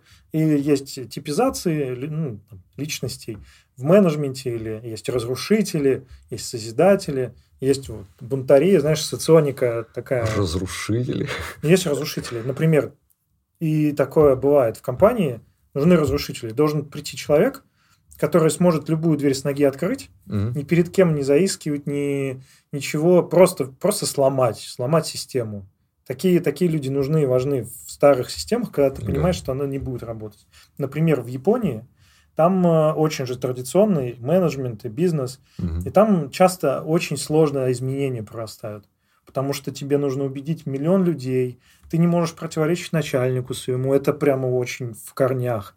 Я читал, что азиаты часто себе заказывают из-за рубежа гайдзинов, ну, белых или там, ну, не японцев, не азиатов, которых ставят на какие-то должности и говорят, ну, типа, разъеби тут все. Просто, просто хуям все уничтожь. И человек, э, он ну, просто приходит, да, с ноги, там совещания все такие чинные, благородные, он просто говорит, вот это говно. Мгм. Кстати, часто у меня приятель в Австралию переехал, и он говорит, да, ну вот этот politeness, да, не- нельзя просто сказать, что это говно. Он говорит, «Э, реально, русские ценятся, ну, в каких-то определенных условиях, в каких-то определенных командах, потому что они могут сказать, ну, вы, короче, все говно, ну, вот реально говно, код ваш говно, продукт ваш говно, вы написали, вы просто никто, и звать вас никак. И все такие, а Так, э, если кто-то смотрит сейчас из Австралии, из Японии, из Америки, не знаю, в общем, там, где могут приложить, прилагать десятки тысяч долларов, я могу прийти и сказать вам, что у вас все говно, я русский. Мы это умеем. Ну так вот, и, и такие, такие люди, у них определенный mindset, определенный склад ума, у них Мгм. очень много э, внутренней энергии, ну и убежденности, что они правы. Так, ладно. Понял, кто такие разрушители, но Да. очень далеко ушли. Вот ты Так на- вот, нанимал. Так вот, и если ты не такой, Ага. да, если у тебя нет такого внутреннего, а это, это первая работа, да, Да, ага. у тебя еще физически не может быть, знаешь, такой настолько самоуверенности, что я супер крутой работник, супер крутой программист, это ты только приходишь, и тебе нужно это подтверждение внешне, а тут целый коллектив, Мгм. никто не может э, сказать, ты как бы как белая ворона. Помнишь фильм э, в крепком орешке, что ли? Или где там? Он в, черное гетто вышел с плакатом там Да. Я не люблю ну, Я помню. разных э, людей. И вот так же, ну, Одних конкретных, я бы сказал. ну хорошо, ладно. Они просто могут быть разные. Мгм. Вот. И Я знаю, что они не похожи друг на друга, и не все одинаковые. Так Это мы вырежем. э, так вот, ну вот девушка себя чувствует, ну, примерно так же. Ты вышел в агрессивный мир, и на тебя ты прям чувствуешь это, эти давящие взгляды. Мгм. Но и тут, конечно, в идеале прийти к... Тебе нужен ну, союз... Ты не должна быть одна. Мгм. Это прийти к, не знаю, к начальнику. Ну, у тебя ближайший человек, это, наверное, начальник.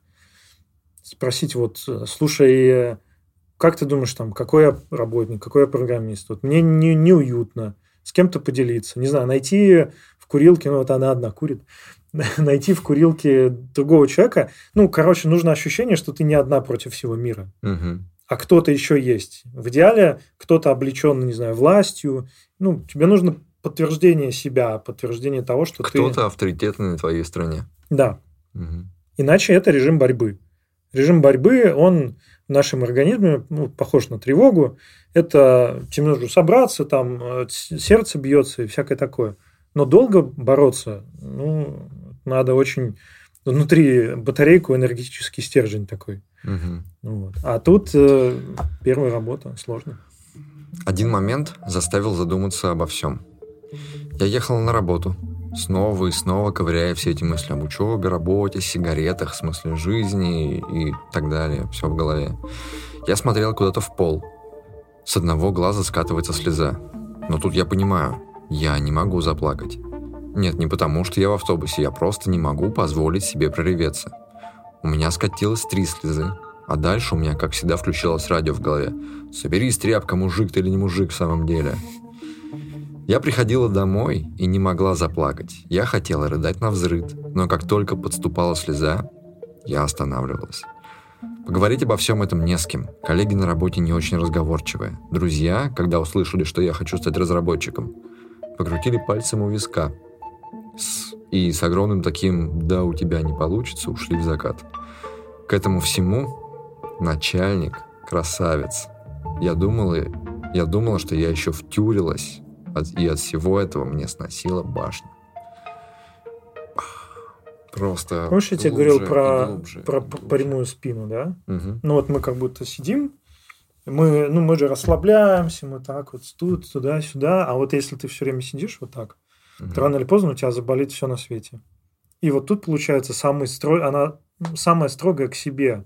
Ну, то есть нельзя заплакать, нужно держать. Борьба. Мгм. И в таком режиме долго существовать, ну, это ты просто сломаешься. У тебя не хватит энергии, силы всего прочего. Поэтому, например, э, даже если кто-то не верит, что терапия помогает, терапевт зачастую это единственный в мире человек, который тебя выслушает и которому ты можешь рассказать абсолютно все. Потому Мгм. что самые ближайшие друзья, наоборот, ты, ну, они как бы друзья, вы много лет вместе, и вы еще будете продолжать много лет вместе. Я ему сейчас расскажу такие стыдные вещи. Нет. Семья, ну, господи, чаще всего семья даже самые даль- дальние люди, потому что ты их не выбирал, и, ну, они разные бывают. Мгм. Коллеги тем более. И получается, что ты один, это большое одиночество. Кому ты расскажешь? Ты можешь, конечно, в баре пойти напиться и просто незнакомцу рассказать, но это не то же самое. И зачастую терапевт при всех, там, можете сколько угодно скеп- скепсиса, что вот, что ты, как, ты просто разговоры. Но хотя бы кому-то рассказать все, это Мгм. уже помогает. Я подумал, что мужик это в современном мире это уже не как это сказать не половое вот это признак, не гендер, ничего. Мужик Мгм. это социальный конструкт. Конструкт. То есть ты не веришь, Мужик- мужи- не веришь в Да, мужиков. мужик это какая-то хрень вот такая вот с дубиной, бесчувственная, непробиваемая, бьющая морды, не плачущая, ничего. Типа, ну, Мгм. блин, когда ре- реально девушка, находящаяся в такой сложной ситуации, не может заплакать и говорить себе, мужик я или не мужик. Ну, Я понимаю, что это шутки и все такое. Хорошая шутка. Кстати. Но э, на самом деле мужикам-то тоже сложно. Мужикам, Мгм. Э, на мужиков еще, ну вот на, на мужчин, гендерных мужчин, а, хотя гендер это конструкт, ну ладно, по половым признакам мужчин, еще давит социум, что мужчина-то плакать вообще не может. Вот. Прикинь, ну, и вроде мы такие, ну, девушкам-то можно плакать, они все время, да? Плачут, и это нормально. Прикинь, до такого себя тоже довести, что плакать не может. Для Ну, нас-то это нормально, мне нормально абсолютно. Я вот иду, например, по улице один, слушаю песню, меня от нее становится, вот знаешь, это эмоционально. Да. И я такой, так, так, так, так, подожди, подожди, ну-ка. Никого нету вокруг. Не, ну Иванова я бы тоже не стал плакать. Никого, ну нету никого. Типа, ладно, не увидят они, не успеют. Не успеют. Все, Знаешь, можно а- вытереть, успеть, если кто-то пойдет. Но все равно такой, типа, не реви, ну-ка не реви, ну-ка не реви. Тревога это в том числе удержанные чувства. Вау. Когда внутри тебя есть чувства, которые ты не можешь дать выход, Ага. они тоже порождают тревогу, какое-то э, чувство, как будто, знаешь, ты что-то забыл важное, когда чего-то нет. В том числе вот агрессия или стресс.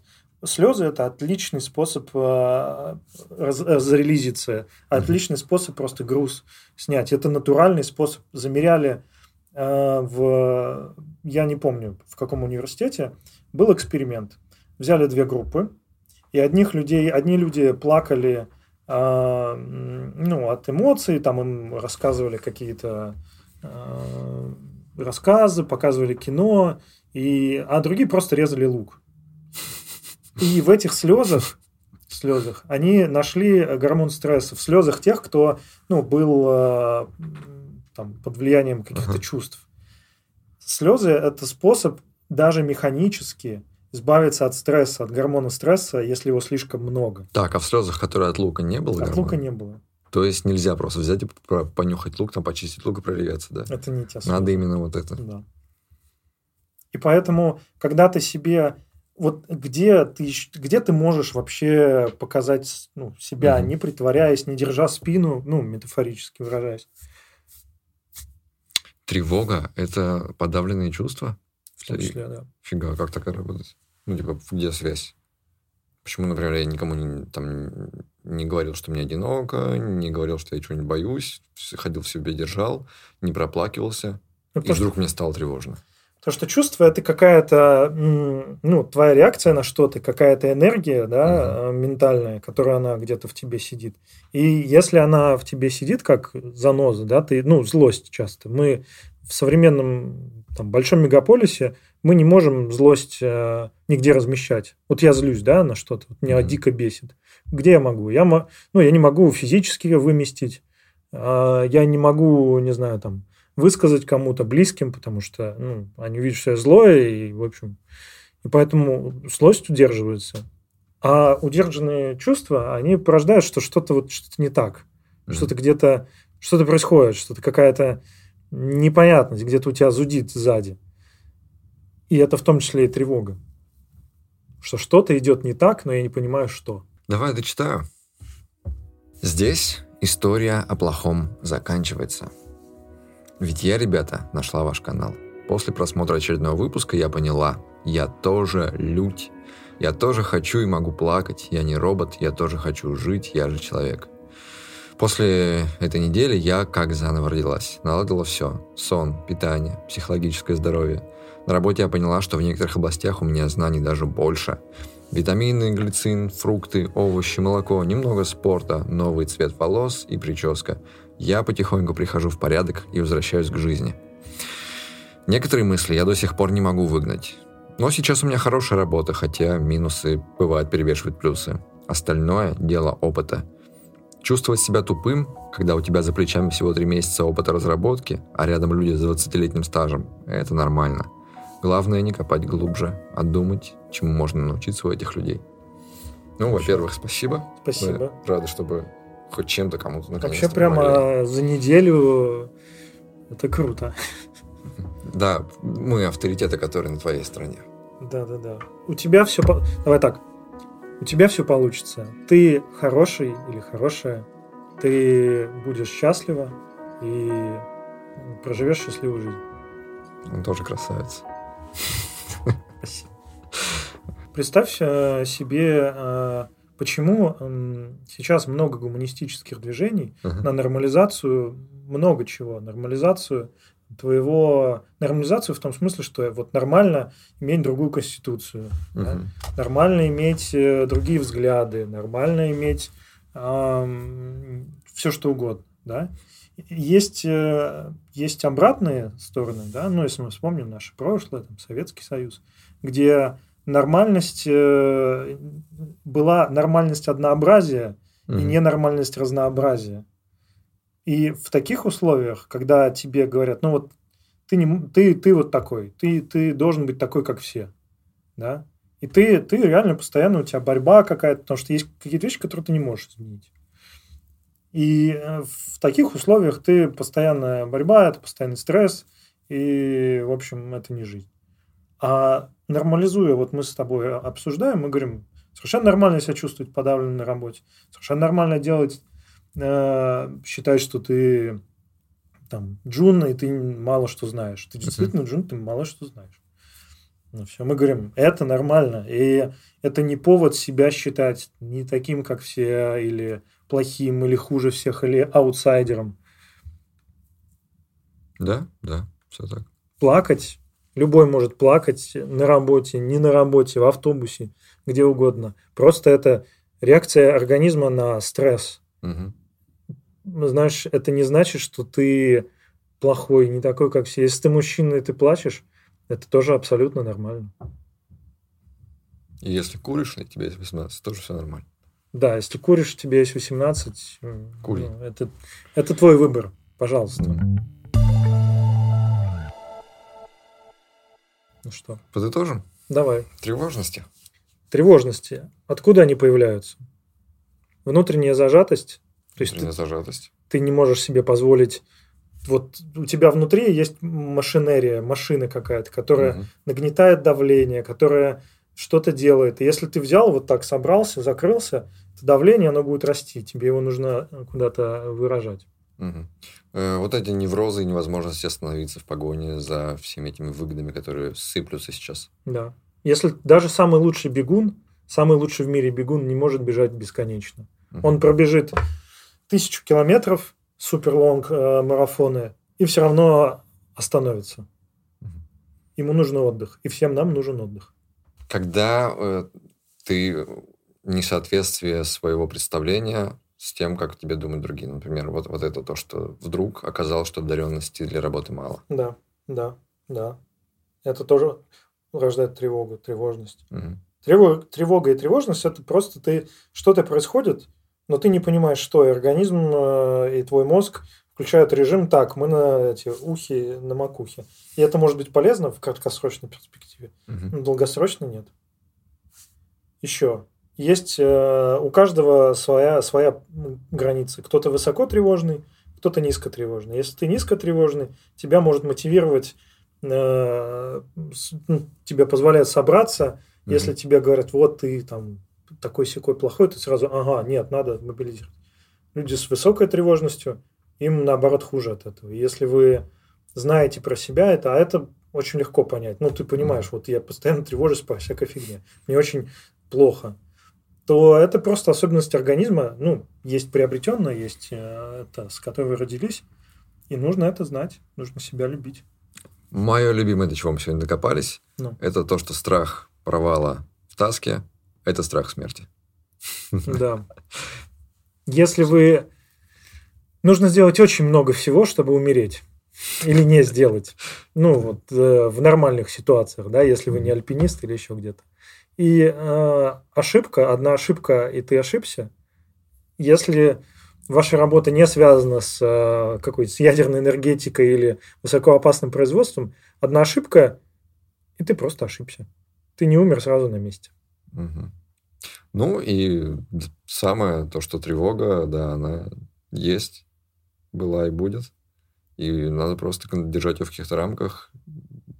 Выписывайте себе на бумажке, почему я тревожусь, что может, что вот сейчас может случиться с самого плохого, вот, вот, вот самое плохое, что может случиться, и потом понять, а почему оно может случиться, а вообще может ли оно случиться, и Мгм. посмотреть вот на эти связи. Почему терапевты помогают? Потому что это иногда единственный человек, которому можете рассказать, о чем вы тревожитесь. Ну и ты почему-то веришь, что бум- страх выписанный и тревогу выписанный на бумажку будет не такой страшный. Окей, проверьте, я это тоже проверю, пока не верю. Бумажка, Лучше- лучше об- страшная. Лучше обращайтесь э, к специалистам и тревожатся все, Мгм. тревожиться нормально, и плакать тоже нормально. Да, ну пойдем поплачем. Давай. Все, погнали.